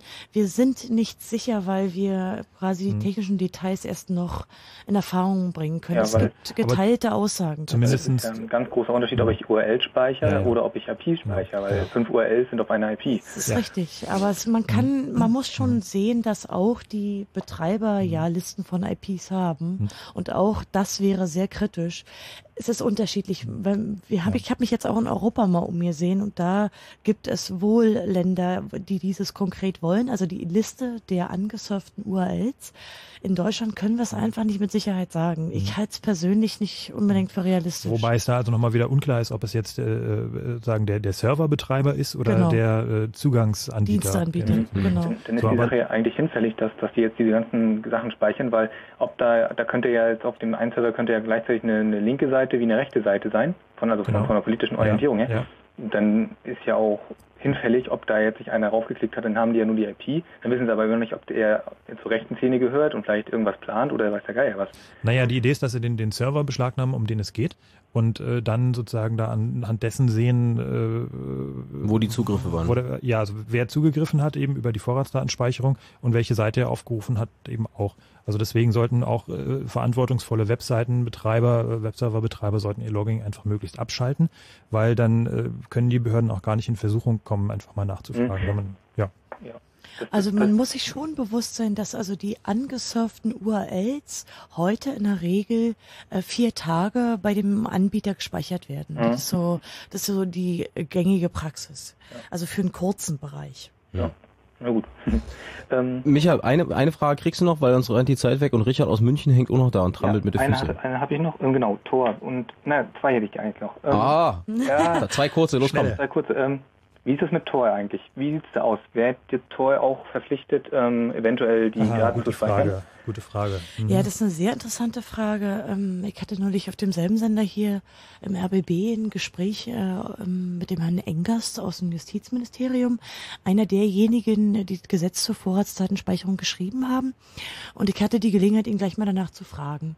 Oder auch, ob das in Zukunft geplant sein wird, die Anonymisierungsserver vielleicht zu verbieten. Denn technisch fallen diese Logdaten nicht an bei dem Tor-Server. Genau. Und er, ähm, er wusste zunächst gar nicht, was ich, äh, wa- was ich ihn fragen wollte und sagte nur, ja, da steht im Gesetz, die müssen rausgegeben werden, dann müssen die rausgegeben werden. Und dann habe ich also ihm lang und breit erklärt, dass die technisch nicht anfallen. Und dann war, nachdem er so der Groschen dann fiel, seine Antwort im Grunde, ja, dann wird es natürlich verboten werden. Aber damit hat er natürlich nur gesagt, was der Gesetzgeber wohl in Zukunft planen wird. Mhm. Wir beim CCC sehen es eigentlich momentan so, dass Anonymisierungsserver legal betrieben werden können. Mhm. Und wie sieht es jetzt eigentlich aus, wo wir gerade bei der gesetzlichen Geschichte sind? Wie sieht es mit einer letzten Instanz, Verfassungsgericht aus? Hatten wir vorhin schon mal Ja, ganz kurz. so, also das Sie haben sich ja- jetzt geeinigt, wer zuständig ist oder Genau. wer welchen äh, Teilaspekt äh, der Klagen beantwortet oder der Klage äh, äh, bearbeitet. Und äh, ja, jetzt. Aber da ist natürlich die Frage jetzt, der Anonymisierungsserver ist da jetzt nicht angesprochen. ja, da geht es nee. natürlich um viel äh, wichtige, Oh, ganz mhm, allgemeine genau. Fragen unserer Grundrechte, klar. Also ich, ich persönlich äh, würde eine Wette machen, dass die gekippt wird. Wir warten's ab. Ich hoffe es. Hoffen es. Micha, danke für den Anruf. Schönen Abend nach Lübeck. Ja, danke, ciao. Tschüss. Danke, tschüss. Und jetzt, oh, das ist der- Traum eines jeden Senders. Und jetzt ganz von Norden, tief runter in den Süden, von Lübeck nach München. Hallo Richard. Hallo. Du kriegst zwei Minuten. Ja, äh, ich habe eine Frage zu äh, VPN, Tunnel Services. Da gibt es Ja. ja. so diverse Angebote, Ah, zum Beispiel von der äh, schwedischen Piratenpartei. Äh, Ja. Relax nennt sich das und äh, VPN-Tunnel, glaube ich, aus England. Und zwar, ähm, wie, ob das irgendwie eine Alternative zum Beispiel wäre zu Tor, weil, äh, also gerade bei diesem Relax gibt es so ein Demo-Angebot, habe ich mal ausprobiert. Äh, und es funktioniert wunderbar, ist wahnsinnig schnell, also kein Unterschied. Und da wollte ich einfach mal fragen. Mhm. Äh, prinzipiell ja. Das heißt also, dass erstmal alle Verbindungen, die äh, dahin gehen, äh, dann sozusagen, ja, also du kommst dann ja auch mit, mit deren IP-Adresse raus. Ja. Die Frage ist dann, ob du denen so weit vertraust, dass die dann deine Daten entsprechend nicht rausgeben. Okay, also das heißt, Ja, ja. ähm, gut, den schwedischen Piraten würde ich da einigermaßen vertrauen. Ja, aber nur ein eigener SSH-VPN-Tunnel ist ein guter SSH-VPN-Tunnel. Okay, aber nicht jeder hat jetzt äh, die Ja, technische Kompetenz dazu Mhm. oder auch die Zeit, äh, sowas zu machen. Ja, Also ist es- richtig. Also Ja. ich würde der Piratenpartei natürlich da irgendwie ähm, auch eher vertrauen als anderen Mhm. Anbietern, aber dieses Vertrauen muss natürlich haben. Äh, Ende der, der Debatte. Also so ist es nun mal. Aber, Aber wer ist, ist es ein guter Kompromiss vielleicht äh, zwischen äh, Sicherheit und äh, Komfort, sage ich mal? ja, ach naja, also komfortmäßig äh, finde Also ich. Tor das ist schon, ist schon, ist schon Komfort, ist schon okay, es ist halt nicht wahnsinnig schnell. Aber je mehr Leute mitmachen, desto mehr Server wir betreiben Mhm. können, desto komfortabler, also desto schneller. Und wir sehen wird's auch durchaus Möglichkeiten technologisch, wie sich in Zukunft äh, weiterentwickeln wird. Also es gibt halt im CCC auch durchaus zu den äh, sogenannten I2P, ein, also neue Projekte, wo man gucken kann, wie man anonyme Netzwerke aufbaut. Da wird sicherlich in Zukunft eine Menge passieren. Und wir werden sicherlich auch an dieser Stelle in diesem, im Laufe dieses Jahres noch, Jahres noch des Öfteren darüber reden. Ja. Na? Wenn, wenn du dich dringend mal beteiligen möchtest, nicht wahr, such dir den Regionalkreis des CCC in der Nähe und schmeiß das Projekt an und programmiere. Richard, wir hören voneinander, ich freue mich. Alles klar, vielen Danke, Dank. tschüss. Das war Chaos Radio 131, heute zum Thema Ausbruch aus dem panoptischen Gefängnis. Vielleicht Toll. Nummer eins, weil der, der äh, Hinweis kam auch schon auf unserer Mitmachseite äh, auf chaosradio.ccc.de.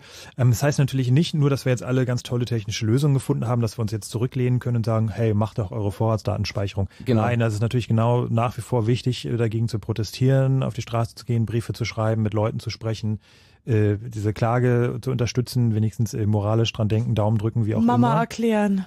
Mama erklären, genau.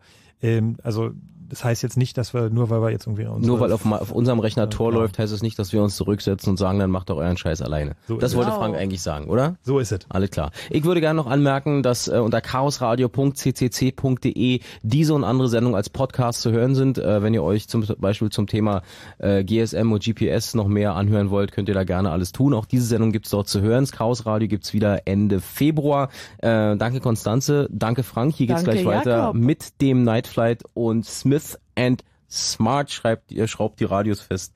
Äh, bis denn. Haben wir noch was? Nee. Das Tschüss. Tschüss. Tschüss. Tschüss.